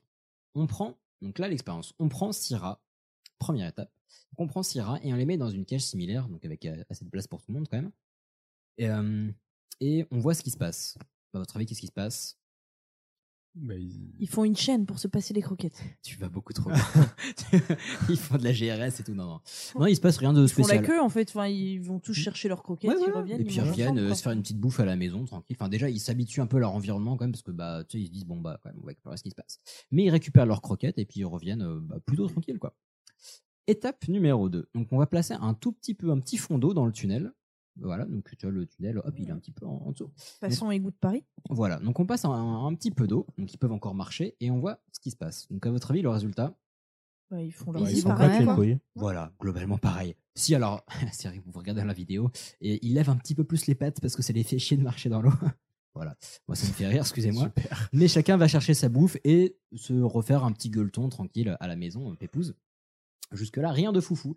On va rajouter étape 3, encore de la flotte, jusqu'à ce que en fait, les rats n'aient plus, n'aient plus pied. Pardon. Et donc en fait, ils vont être obligés de nager d'un point, alors pour aller de la maison au distributeur de croquettes, ils sont Mais obligés ça de nager. mouille les croquettes au retour, c'est chiant. Mais non, parce que les Ah, croquettes sont en hauteur. hauteur. Sans hauteur. Faut Oui, suivre, non, mais au Camille, retour, quand ils passent avec les croquettes. Ah oui, mais oui, mais ils les gardent dans la tête, dans la, dans, dans la bouche. Et en fait, là, ils peuvent nager avec la tête au-dessus de l'eau. D'accord, ok. Surtout qu'en fait, je pense qu'ils s'en bouffent niveau gastronomie. Ils s'en foutent niveau gastronomie. Oui. Je te rappelle que ce qu'on appelle, des, ouais, ce qu'on appelle des rats, c'est ce qu'ils mangent dans les poubelles. C'est vrai. Pardon. Ok. Pas la fine bouche. Donc là, à votre avis, que se passe-t-il? Ils sont Bah, ils obligés de nagent. nager. Il nage. Je vous sens un petit peu désabusé. Ils ont encore la tête qui dépasse. Bah, ça, Ouais. ça change rien encore. Donc ils nagent. Ouais, tranquille. voilà. En fait, là, ils sont, ils sont un peu hésitants. Ils mettent plus de temps à appréhender leur environnement. Ah oui, quand même. Bah ouais, parce que c'est pas très agréable. Ils se disent, bah, tu sais, t'imagines pour aller, pour aller faire ton marché, tu vas faire la brasse coulée, c'est pas ouf. Enfin, Oui. Voilà, donc tu vois, ils, hési- ils hésitent, ils hésitent, mais finalement ils y vont et chacun, encore une fois, va chercher sa bouffe et retourne. Important, manger à la maison parce que déjà là ils peuvent pas manger Mm, euh, mm, en train de nager, c'est pas très pratique. Mais ils le font. Ils savent pas faire la planche. Voilà. Euh, je, je te dirais bien oui, mais en fait j'en sais rien. Ça m'étonnerait. Mais on va passer maintenant à la dernière étape et c'est là, c'est là que ça part en euh, bah, cacahuète, en croquette, disons. Oui, Ouais, en c'est- croquette. C'est là que ça part en croquette. Totalement. Donc là, on va immerger totalement le tunnel sous l'eau. C'est-à-dire que pour aller de la maison au resto, ils sont obligés de, de nager en apnée pour aller Oh. d'un point à l'autre. Alors, pas de crainte, ces rats, déjà, on a vérifié qu'ils savaient nager, et c'est tout à fait à la portée des rats. Il y a genre, euh, je sais pas, 30 cm. En vrai, j'en sais rien, peut-être 40, mais bref. C'est tout à fait à leur portée. Par contre, bah, déjà là, ce qui se passe, c'est qu'ils flippent. Ils flippent grave, donc ils mettent des dizaines de minutes, voire des heures avant de se lancer. Donc ils testent, ils vont nager euh, 10 cm, ils reviennent. En fait, ils savent pas s'ils vont pouvoir respirer au bout du tunnel. Donc déjà, il y a un stress qui se crée. Ça me rappelle une épreuve de Fort Boyard. Non, c'est beaucoup. Si, où il passe sous l'eau et tout. Ça me rappelle une épreuve des bérets verts plutôt, mais je suis pas sûr qu'on regarde le Ouais. Alors clairement plutôt, ouais. Donc ils mettent voilà plus quelques heures d'essai. Finalement, il y a un petit courageux qui, euh, après plusieurs allers-retours, il se sent, il sent un peu le- l'esprit de Michael Phelps euh, lui, lui chuchoter à l'oreille. Et il se lance jusqu'au bout. Il ressort de l'autre côté. C'est bon, bah c'est cool. Les croquettes sont toujours là. Donc il chope des croquettes. Et puis bah retour à la maison, euh, bah, il a trouvé de la bouffe, il est content. Sauf que là, ça se corse x2 euh, Turbo 2000 euh, Pépouze de l'espace. Parce que bah il y a six rats qui sont affamés, la dalle, et il y a une croquette. Donc globalement, là, il y a Ouais, deux qui va solutions. le manger? Voilà, il y a deux solutions. Donc il y a un ou plusieurs rats qui ont essayé de piquer sa croquette, et soit il est assez costaud, et ben il va garder sa croquette. Mais Soit il est c'est con, faut les manger sur place. ouais, en train de nager là. euh. Quand il pleut, tu prends pas à emporter parce que tu sais que tu vas mouiller les Mais sacs. il pleut, mais t'as déjà mangé un sandwich au milieu de la piscine? Je ne crois pas. Enfin, dis-moi peut-être, mais. Non, mais les croquettes, elles sont dans un endroit où c'est sec. Non, c'est le un- resto, il est au sec. un- non, c'est un, distributeur. Le resto, et en fait, pour pouvoir euh, récupérer, pardon, je peut-être pas précisé, mais pour pouvoir récupérer la croquette, ils doivent se mettre sur leurs pattes arrière. Ah ouais, ce, qui est galère. pas, ce qui est pas très confortable. ouais, voilà. Galère, ok. Voilà. Donc ils reviennent et donc soit ils sont assez costauds, ils la gardent, soit ils le sont pas et ils se la font piquer et c'est là que le bordel se met en place. C'est-à-dire que bah tu t'es fait piquer ta croquette et bah tu vas rechercher une croquette quoi. Enfin, un moment où tu veux bouffer. Et les rats, ils peuvent pas faire comme les hamsters? C'est-à-dire euh, blinder la bouche? Et mettre plein de trucs, ces petits. et gonfler les bajoux là. Bah, ils se, se le fait. bah, Et revenir du coup avec plein de nourriture. Camille, si tu te fais agresser dans la règle, tu mets ton portefeuille dans ta tu mets ça. Est-ce que ça empêche quelqu'un de prendre ton portefeuille? Mais non, mais c'est parce que par solidarité comme ça, il peut ramener moult nourriture Oui, mais c'est. Alors, pour nourrir la meute. alors je pense que ce n'était pas pratique parce qu'en plus ils doivent nager en apnée. Donc t'imagines nager en apnée avec ton portefeuille dans la bouche, c'est pas pratique. Oui, c'est vrai. Voilà. Mais donc c'est là que ça se corse x3. Bah non, Ouh. c'est pas que ça se corse x3, mais pour moi c'est euh, c'est là que l'expérience prend tout- toute son ampleur. Parce que bah, en fait, au bout de quelques Ils heures, ajoutent des anneaux en feu, ils ajoutent non des non, en fait, ce qui est donc là, vous voyez que en fait, les ils ont peur, ils ont peur de l'eau, il y a un sentiment d'inquiétude, Ouais. même s'ils savent qu'il y a de la. Fais pas un ouais comme ça, tu me fais peur. Non, non, mais vas-y. Ouais. Euh, non, donc, ils connaissent leur truc, donc il y a un mec, un, un rat qui se motive et tout. Et au bout de quelques heures, ce qu'on observe, c'est que bah, déjà chaque rat a mangé à sa faim. Premier truc, c'est cool. Euh, environ 3 croquettes par rat, ce qui fait à peu près 18, euh, 18 croquettes. Sauf que sur les 6 rats, il y en a 3 qui n'ont pas du tout plongé. Les petits bâtards. Ah. Donc au lieu de les appeler les bâtards, on va les appeler les profiteurs. pachas Non, les profiteurs. enfin, les pachas, pourquoi pas. mais- Euh, Il y a 3 rats qui ont plongé plusieurs fois. Donc déjà, c'est-à-dire qu'il y a 3 rats qui sont responsables de la nourriture de tout le monde. Sur Koh-Lanta, sont- ce truc. C'est ça, trois rats qui sont très sportifs. Euh, bah, tu verras. Sur les trois rats qui ont plongé plusieurs fois, euh, il y a un rat qui a peu plongé. En fait, il arrive à garder son bulletin pour lui. Donc lui, en fait, il a fait trois allers-retours. Il a bouffé ses propres croquettes et basta. Et donc, il y a, lui, on va l'appeler l'autonome. Et donc, il y a deux rats qui ont joué le ravitaillement pour cinq rats, en fait. Voilà. Donc, ce que moi, perso, déjà, je trouve ça, je trouve ce modèle. Oui, C'est bah, gentil. Je trouve ce modèle assez ouf. Donc en fait, à chaque fois qu'il revenait avec une croquette, soit il, soit il se la faisait piquer, soit il devait attendre que tout le monde soit occupé ou rassasié pour pouvoir bouffer. Donc clairement, gros, euh, gros esprit de, de groupe et de corps, ou de faiblesse, mais bon, c'est une autre question. Mais gros esprit de corps chez ces, euh, chez ces rats. Et, euh, mais ce qui est doublement curieux, c'est qu'on a vu ce schéma, mais en fait, ce schéma se répète systématiquement et dans ses très exactes proportions, quels que soient les rats qu'on met dans la cage. Sérieux? Ouais. Il y a si on- toujours deux profiteurs et Exact. Euh, trois profiteurs. trois et Ouais. deux qui vont. Après, il peut y avoir des toutes petites variantes, mais euh, ça dépend des expériences qui ont été menées par la suite. Mais il y a toujours ce système. Donc, si on prend là, vous voyez qu'il y avait donc trois profiteurs, deux ravitailleurs, un autonome. Vous prenez euh, trois expériences, vous extrayez les six rats ravitailleurs, vous les mettez dans une cage ensemble, et au bout de quelques heures, il va, il va y avoir Mhm. trois profiteurs. C'est ouf. de- ouais. C'est, je trouve ça impressionnant. Et quels que soient les putains de rats que vous mettiez dans cette cage, il y a toujours, toujours, toujours le même schéma qui se répète. Même si on met euh, six profiteurs ensemble, les profiteurs ils vont se niaquer un peu au début, genre non, Ouais. moi j'ai pas envie d'y aller, moi non faim, plus et tout, euh, voilà. quand Et il fait mais faim, au- il fait faim. Et au bout d'un moment, toujours dans les mêmes proportions, trois profiteurs, un autonome, deux ravitailleurs. Donc déjà, je trouve que c'est assez ouf comme comportement. Euh, et, euh, et donc voilà, là on va partir sur un peu les petites, pas les extrapolations, mais les, euh, les, les petits points d'intérêt qu'on peut trouver là-dedans. Déjà, on peut se demander, est-ce qu'il y a une hiérarchisation au sein de rats en fait? Bah non. Déjà, c'est une première réponse qu'on peut donner. Parce que cette, euh, cette expérience, enfin ce chercheur en tout cas, il a mené une, autre expérience avec euh, ce qu'on appelle une boîte de Skinner. Rien à voir avec les Simpsons, je vous le dis tout de suite. Ok. Une boîte de Skinner, c'est une boîte dans laquelle on va avoir une, un bouton, ce qui s'appelle une pédale, mais c'est un bouton d'un côté. Et de l'autre côté, il y a un réceptacle. Donc quand les rats appuient sur le bouton, il y a une croquette qui tombe dans le réceptacle. Voilà, plutôt classique. Vous prenez une grosse boîte qui va faire à peu près un mètre. Pourquoi un mètre? Pour que bah, quand tu appuies sur le bouton, il faille du temps pour arriver jusqu'à la croquette. Vous mettez six rats dedans. Et pareil, systématiquement, il va y avoir deux rats qui appuient sur le bouton et quatre rats qui sont autour du réceptacle. Tout le temps. Et les deux rats qui appuient. C'est toujours les mêmes. Ah, justement. Non, Et parce les- qu'on change à chaque fois du coup. Non, mais Non. ce que je veux dire, si bah, justement, répète plusieurs justement, tu vois. Et les deux rats qui appuient ne pourront manger que quand les quatre autres rats seront rassasiés. Maintenant, on se demande si on place ces six rats dans l'expérience euh, des, des rats plongeurs, est-ce qu'on peut déduire enfin prédire leur rôle? Eh ben non, pas du tout. C'est que- pas ça ma question. mais- Vas-y, dis-moi pardon, Non, mais c'est la même expérience avec les mêmes rats répétés plusieurs fois. Est-ce que c'est toujours les mêmes qui appuient? Ouais. Ou est-ce qu'ils font une... Ouais. C'est toujours les mêmes? C'est toujours les mêmes. Mais ils bouffent quand, eux, du coup? Bah, quand les autres ont fini de bouffer. Oh Mais qui vache. appuie pour eux? Bah, eux, ils appuient, après, ils vont chercher la croquette, après, ils appuient, après, ils vont rechercher la croquette. Ah, ok, il faut pas rester appuyé comme. c'est pas un jeu vidéo, genre. tu sais, ils font une chaîne, vas-y. Oui.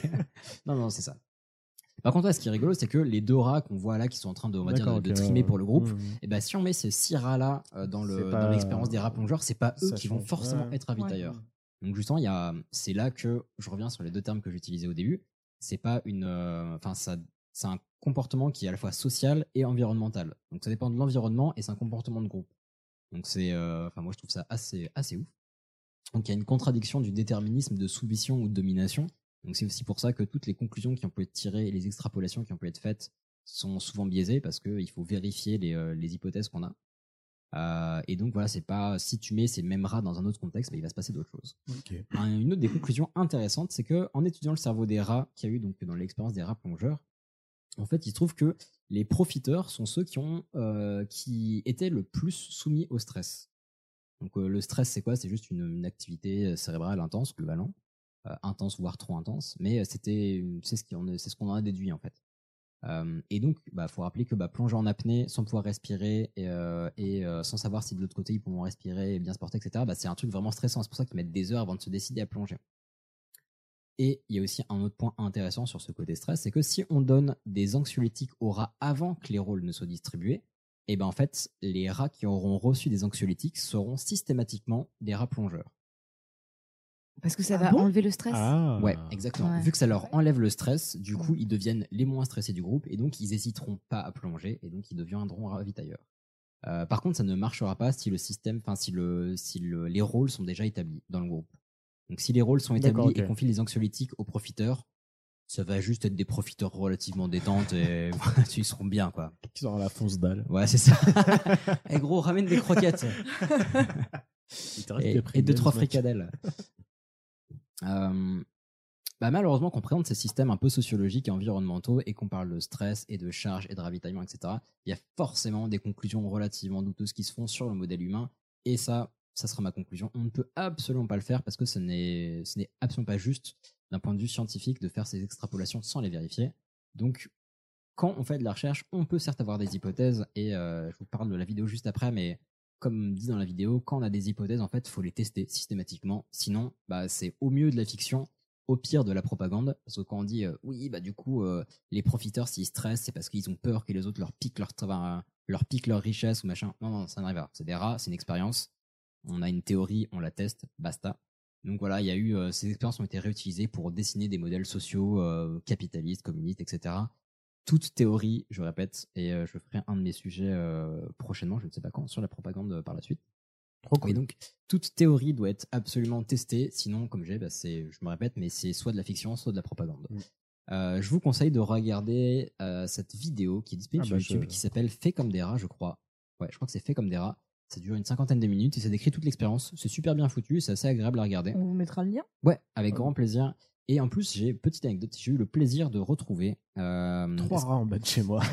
non, je sais pas si vous vous souvenez, en, en saison 1, je vous avais parlé de l'expérience du billet perdu. Oui. Et Oui. qui avait été reproduite par un vidéaste Oui. et des, euh, des chercheurs de l'université de Nancy. Je vous rappelle que ce cher Dema- Thomas Dessort, Était à Nancy. voilà. Et en fait, le vidéaste euh, qui, je crois que c'est euh, Philippe Tomine, euh, qui a fait, les, euh, qui a, ouais, fait la, la vidéo de l'expérience du billet perdu. C'est également celui qui a travaillé avec Thomas Dessort pour faire la vidéo que vous trouverez sur YouTube. Donc c'est un plaisir pour moi de le retrouver par pur hasard. Mais voilà, cette expérience m'a retourné le cerveau parce que j'ai trouvé ça assez ouf.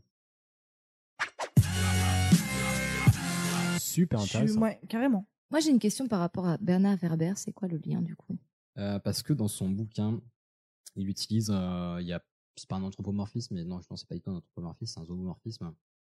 En gros, il prend des métaphores animalières pour, euh, enfin, pour, euh, Parler pour- d'humain. Ouais, voilà, pour représenter des comportements Et il parle de cette expérience-là? Ouais. Il parle de, du, justement, du fait que quand tu mets euh, six rats ensemble, tu vas avoir deux profiteurs. Enfin, lui, il part du principe qu'il y a, je crois, deux profiteurs, deux exploités, un inadapté et un autonome. Ça dépend des expériences. Mais euh, du coup, justement, il extrapole vers le modèle humain et ça, c'est une erreur dramatique. Il y a des, alors, il me semble qu'il y a des expériences qui ont été menées là-dessus. Mais pareil, je vous ferai également un sujet sur les expériences sociologiques sur les humains qui ont été invalidées. Puisque, petit spoiler, l'expérience de 1000 grammes a été quasi invalidée depuis euh, des Ah années. Ouais. Mais tu seras à l'aise à faire des expériences de sociaux ou... Alors, je pourrais, non, je pourrais pas les faire moi-même, mais je, pour- je pourrais vous parler de celles qui sont invalidées en tout cas. Mais moi, je kifferais faire euh, toute la journée des expériences de sociaux sans traumatiser des gens, bien sûr. Sans rire. Voilà. Tu vas affamer quatre personnes. Non, mais je trouve ça ouf. Voilà, j'espère que ça vous aura Ouais. plu. Ah, Et absolument. Non, franchement, c'était cool. Et la Fort vi- bien. Merci, c'est gentil. Et la vidéo, vous verrez, est très cool. Mais en fait, Ouais, moi, ça, de voir ça ça. me détend de regarder ça. Des petits rats. Mais moi, la question que, que ça me soulève, c'est que quand tu fais ce genre d'expérience sur des animaux, c'est que tu as forcément l'idée derrière la tête de la retranscrire sur l'être humain. Alors, Pas euh, forcément. pas forcément, pas forcément en l'occurrence, parce que lui c'est une thèse de sciences nat, donc euh, il étudie, enfin il étudie un comportement, enfin un système social euh, chez l'animal, et donc il y en a d'autres qui, alors déjà une des une des étapes suivantes de cette expérience, c'est d'utiliser un modèle, euh, un modèle pas digital numérique, donc un modèle informatique pardon, pour représenter ça. Donc ils ont fait des espèces de robots et euh, ils ont essayé de deviner le rôle des rats par rapport à différentes caractéristiques. Donc le stress, la force physique, euh, ce genre de choses. Donc ils ont ils ont extrapolé là-dessus pour deviner des rôles à l'avance, etc. Mais il y a des personnes qui l'ont fait par la suite, mais c'est pas forcément ces mêmes personnes. Est-ce qu'il l'a fait avec d'autres animaux que des rats? Euh, pas à ma connaissance. Je ne saurais te dire, mais pas à ma connaissance. Voilà, moi, ça me pose beaucoup de questions. Bah, cette expérience aussi amène, enfin, elle demande plusieurs caractéristiques qui sont, je pense pas, euh, ouvertes à tous les, tous les animaux. Il faut bien se repérer dans l'espace, il faut retenir facilement une expérience, il faut, c'est pour ça que les rats sont ultra adaptés pour ça. Très bien. Bien vu. Voilà. Merci. Eh ben, Bah, si on passait à Hicham Allez. Oui. pour un sujet. euh, Euh, juste euh, petit disclaimer le, pour le jingle. Euh, L'inspiration du dimanche, donc euh, n'ayez pas, soyez pas trop difficile avec moi, s'il vous plaît. Super, préparez-vous à le juger. Dans 3, 2, 1. C'est le nouvel an chinois.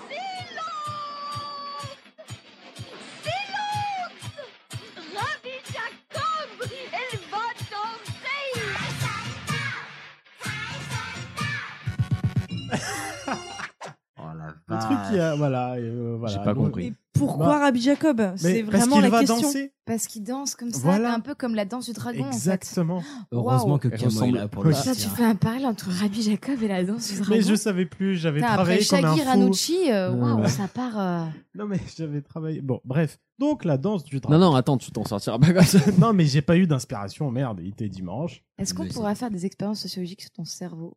Oui. Bah, tu le ramèneras la prochaine fois. La danse du dragon, c'est une danse traditionnelle issue de la culture chinoise. Mhm. Donc là, tout le monde, voilà, c'est pas. Jusque-là, ça va. Voilà. Le dragon représente la sagesse, Mhm. la puissance et la fortune. Ce qui est déjà un bon combo pour un animal qui n'existe pas. C'est vrai. C'est pas faux. Voilà. comme ça. Donc cette danse, vous l'avez sûrement vue dans les infos, dans des films, ou si vous êtes passé, euh, Moi, ça fait 10 ans que je vis dans le 13 e donc j'ai vu quelques fois aussi. ou si vous êtes passé à côté d'un quartier chinois, genre le 13e arrondissement à Paris. Merci Juan. Euh, donc c'est, ça arrive souvent pendant des célébrations festives comme le Nouvel An, tout Mhm. simplement le Nouvel An chinois.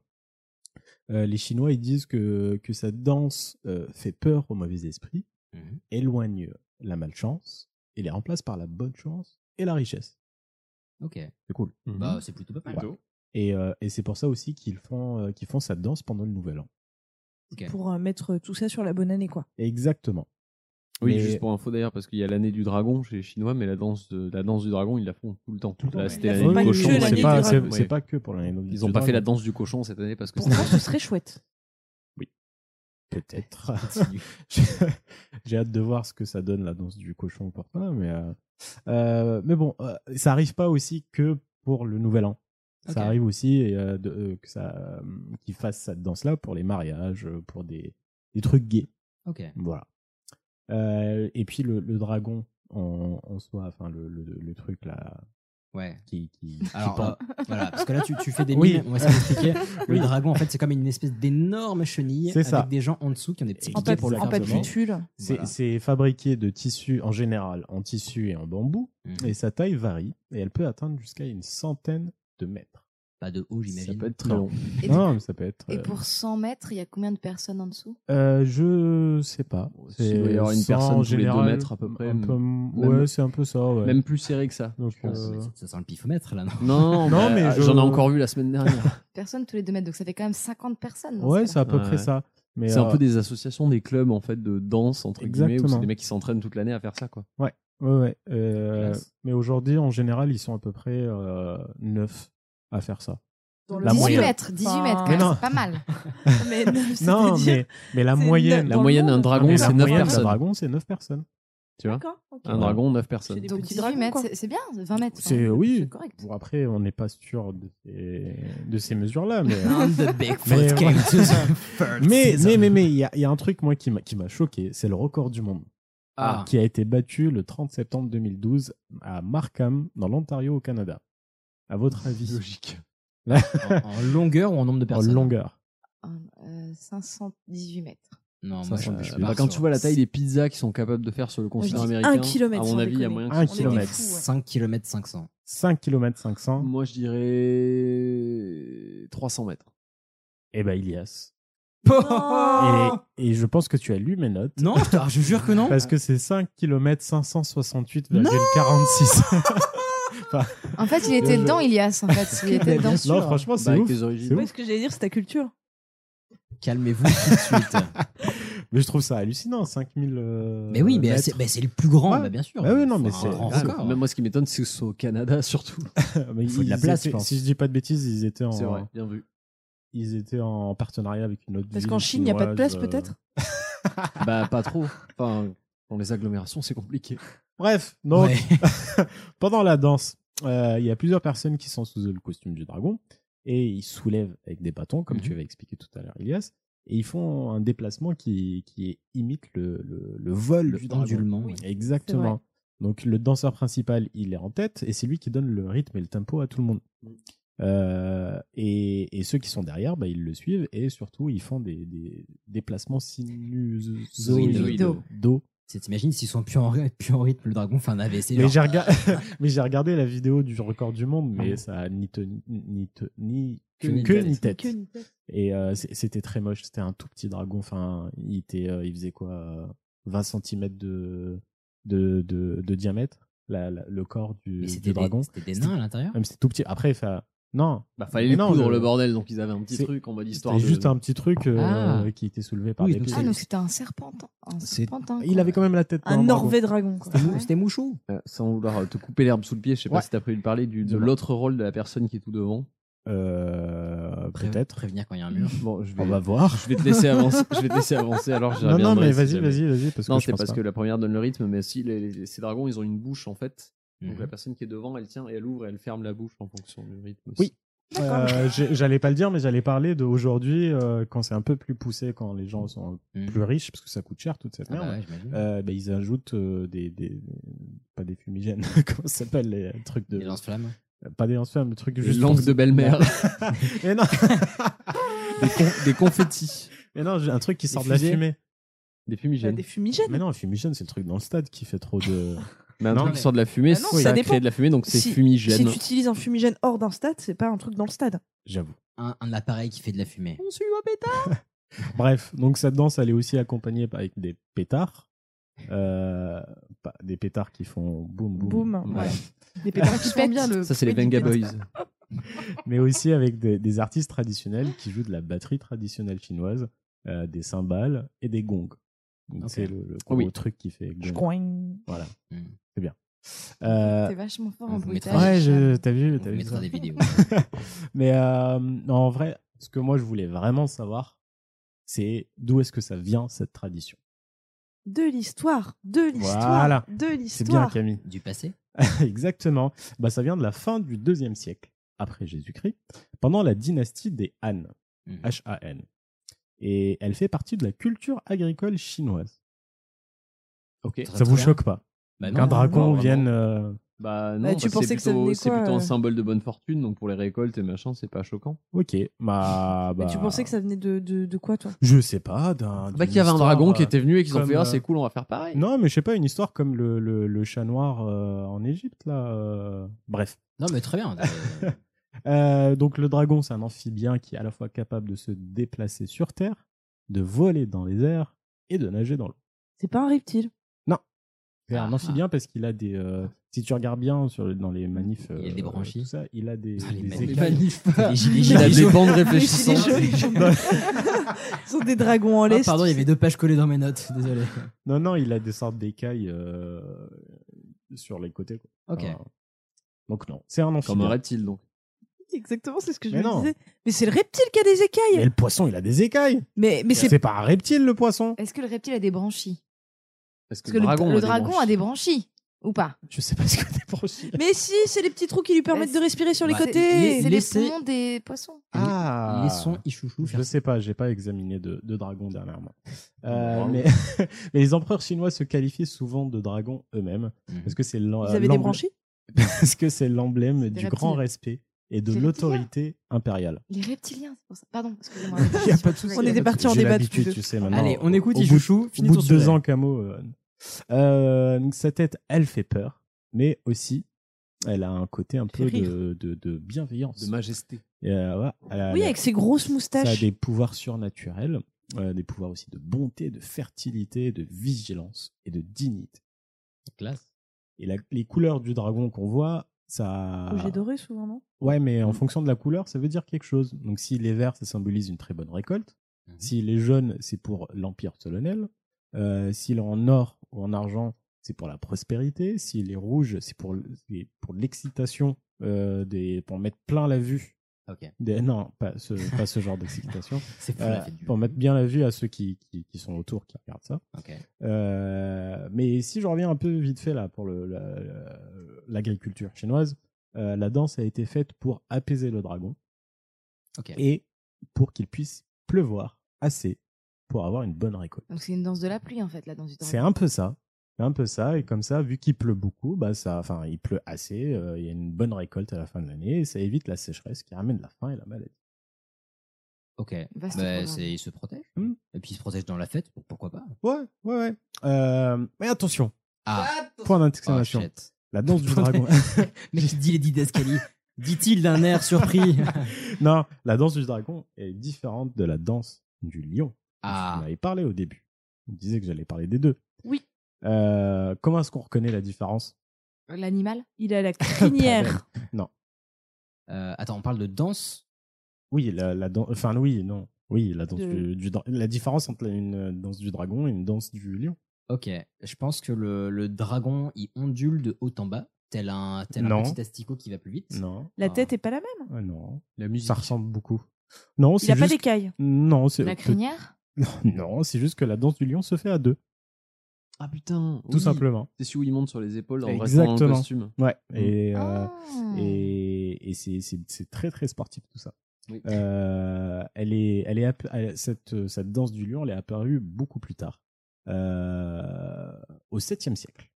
Oui. Mais comme pour le dragon, la danse est supposée rapporter la bonne fortune et la prospérité à ceux qui sont présents autour des danseurs.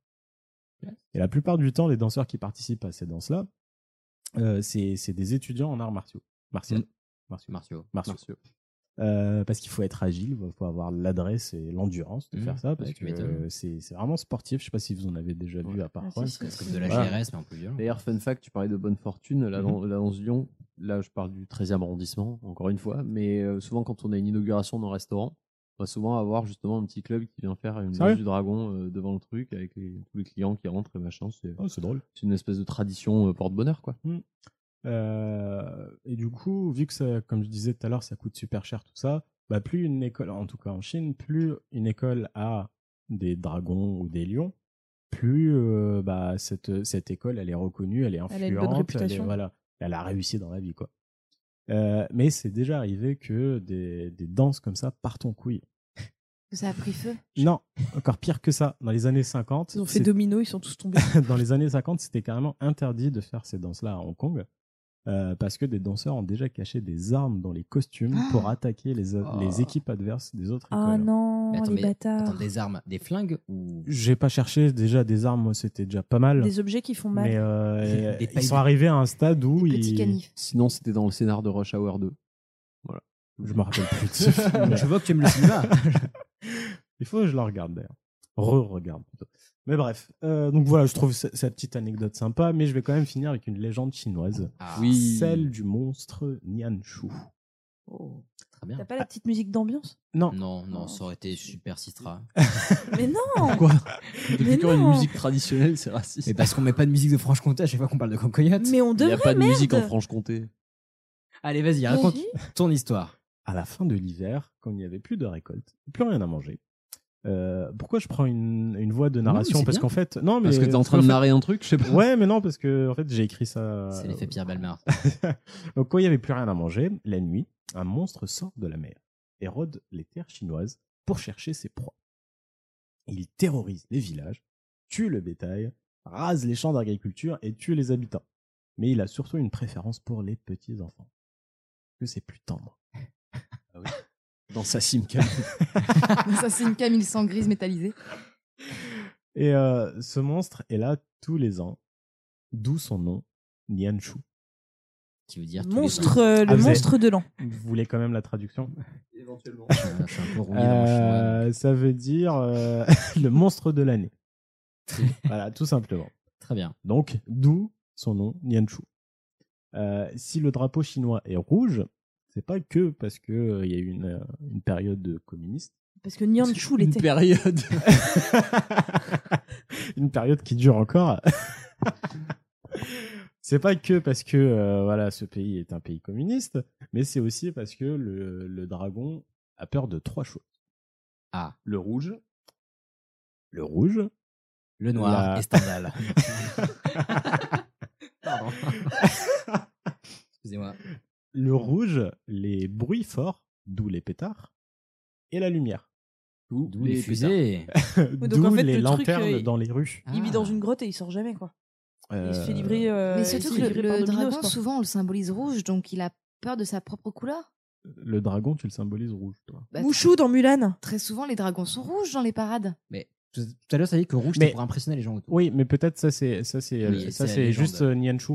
Ouais. Ah, c'est juste ce dragon-là? C'est Nianshu euh, qui est le monstre qui sort euh, tous les ans Ouais. pour bouffer des gamins, Hmm. euh, qui a peur. Il a peur des trucs rouges. Alors il est daltonien, il n'y a aucun problème. Et du coup, après les autres dragons, ils sont ils sont cool. Ouais. C'est le symbole impérial. Mm, mm, Impérial. mm, mm. Impérial Impérial. de Toulouse. Un dragon qui fait du rugby.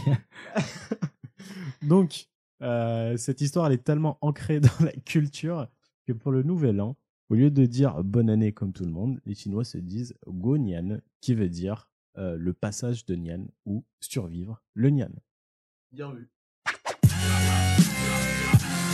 Ah, J'ai beaucoup aimé ce petit passage légende. euh, Ouais. Tu racontes très bien les histoires, Hicham. Bah, merci. C'est vrai mais j'y crois que tu me pas. fasses des légendes.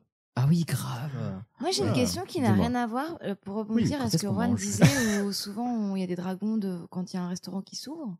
Ça m'a fait penser à pourquoi dans les restaurants chinois, il y a euh, le chat, petit chat comme Ah, ça. ça c'est japonais. Ah. Ah, c'est japonais. Ouais. Mm, pas Parce que. euh, le chat Parce que du coup, si- bouge Ouais, la patte, c'est pas, japonais Pas, pas que, je crois. Si le dragon apporte euh, bonne fortune, pourquoi on met pas un dragon qui fait ça plutôt qu'un chat du coup?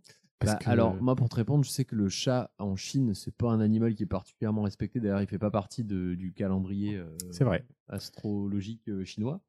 Euh, par contre, au Japon, il est beaucoup plus considéré. Donc, il me semblait vraiment que le chat porte-bonheur, c'était euh, c'était japonais. Mais je dis peut-être une bêtise. Non, mais je- tu as très probablement raison. Non, mais alors, je, je sais plus non plus, mais il me semblait que c'était euh, plus large au niveau de l'Asie et pas que le Japon, mais je ne veux pas dire C'est peut-être Eh ben, je ferai un sujet sur ça. Et du coup, Très dans les restaurants chinois, ils devraient mettre un dragon qui fait ça, du coup, avec la patte. Ouais, mais il a beaucoup de pattes, c'est comme les mille Oui. pattes, t'imagines ça mec, Ce serait, ouais, ce serait pas Ça facile. fait un torrent d'un Ça coup, ferait du vent. Ouais, mais justement, ça fait clim l'été. Allez, super idée. On monte ça, Camille Super. Je t'invite à passer euh, un coup de fil à Tank Frère, ils vont te, te donner des conseils.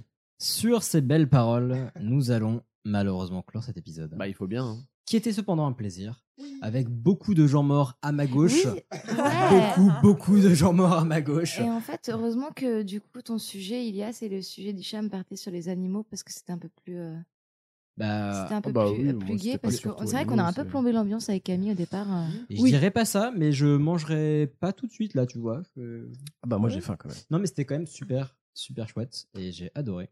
Euh, vous, je ne sais pas. Oui. mais, euh, Ah En oui. tout cas, c'était un grand plaisir. Nous allons donc maintenant clore cet épisode. On se retrouve dans tous les cas dans deux semaines avec une Ah, nouvelle invitée, si tout va bien, que vous n'avez Ah, encore jamais entendu à notre effectivement. micro. En exclusivité chez Pardon Maman.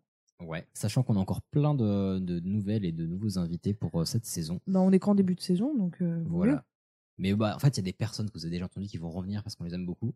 Mais il y a aussi des personnes qui vont venir pour la première fois. C'est un grand plaisir. Dans tous les cas, on vous remercie, on vous embrasse pour tout votre soutien, pour le fait d'être venu au théâtre, pour nous avoir encouragés, pour le fait de nous donner euh, Oui. des étoiles sur iTunes, parce que ça nous fait beaucoup de bien pour euh, faire grâce connaître. à vous qu'on est là. Ouais, Oui. ça nous fait vraiment du bien pour faire connaître le podcast, pour euh, pouvoir euh, trouver des financements et vous offrir encore des belles soirées dans des théâtres à 1 euro. Euh, bah oui, bah mine de rien quand même. Non, et puis voilà, bah, dans tous les cas, de toute façon, c'est que le début de la saison, on a encore plein de belles choses à faire, à voir. Quoi qu'il en soit, envoyez-nous des messages, des bisous, des commentaires, si vous avez des précisions à apporter sur ce qu'on a dit.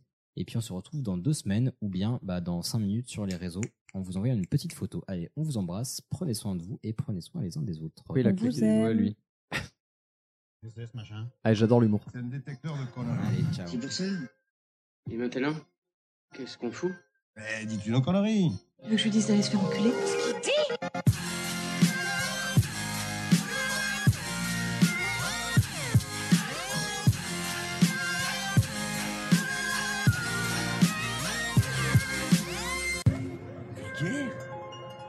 ça vulgaire.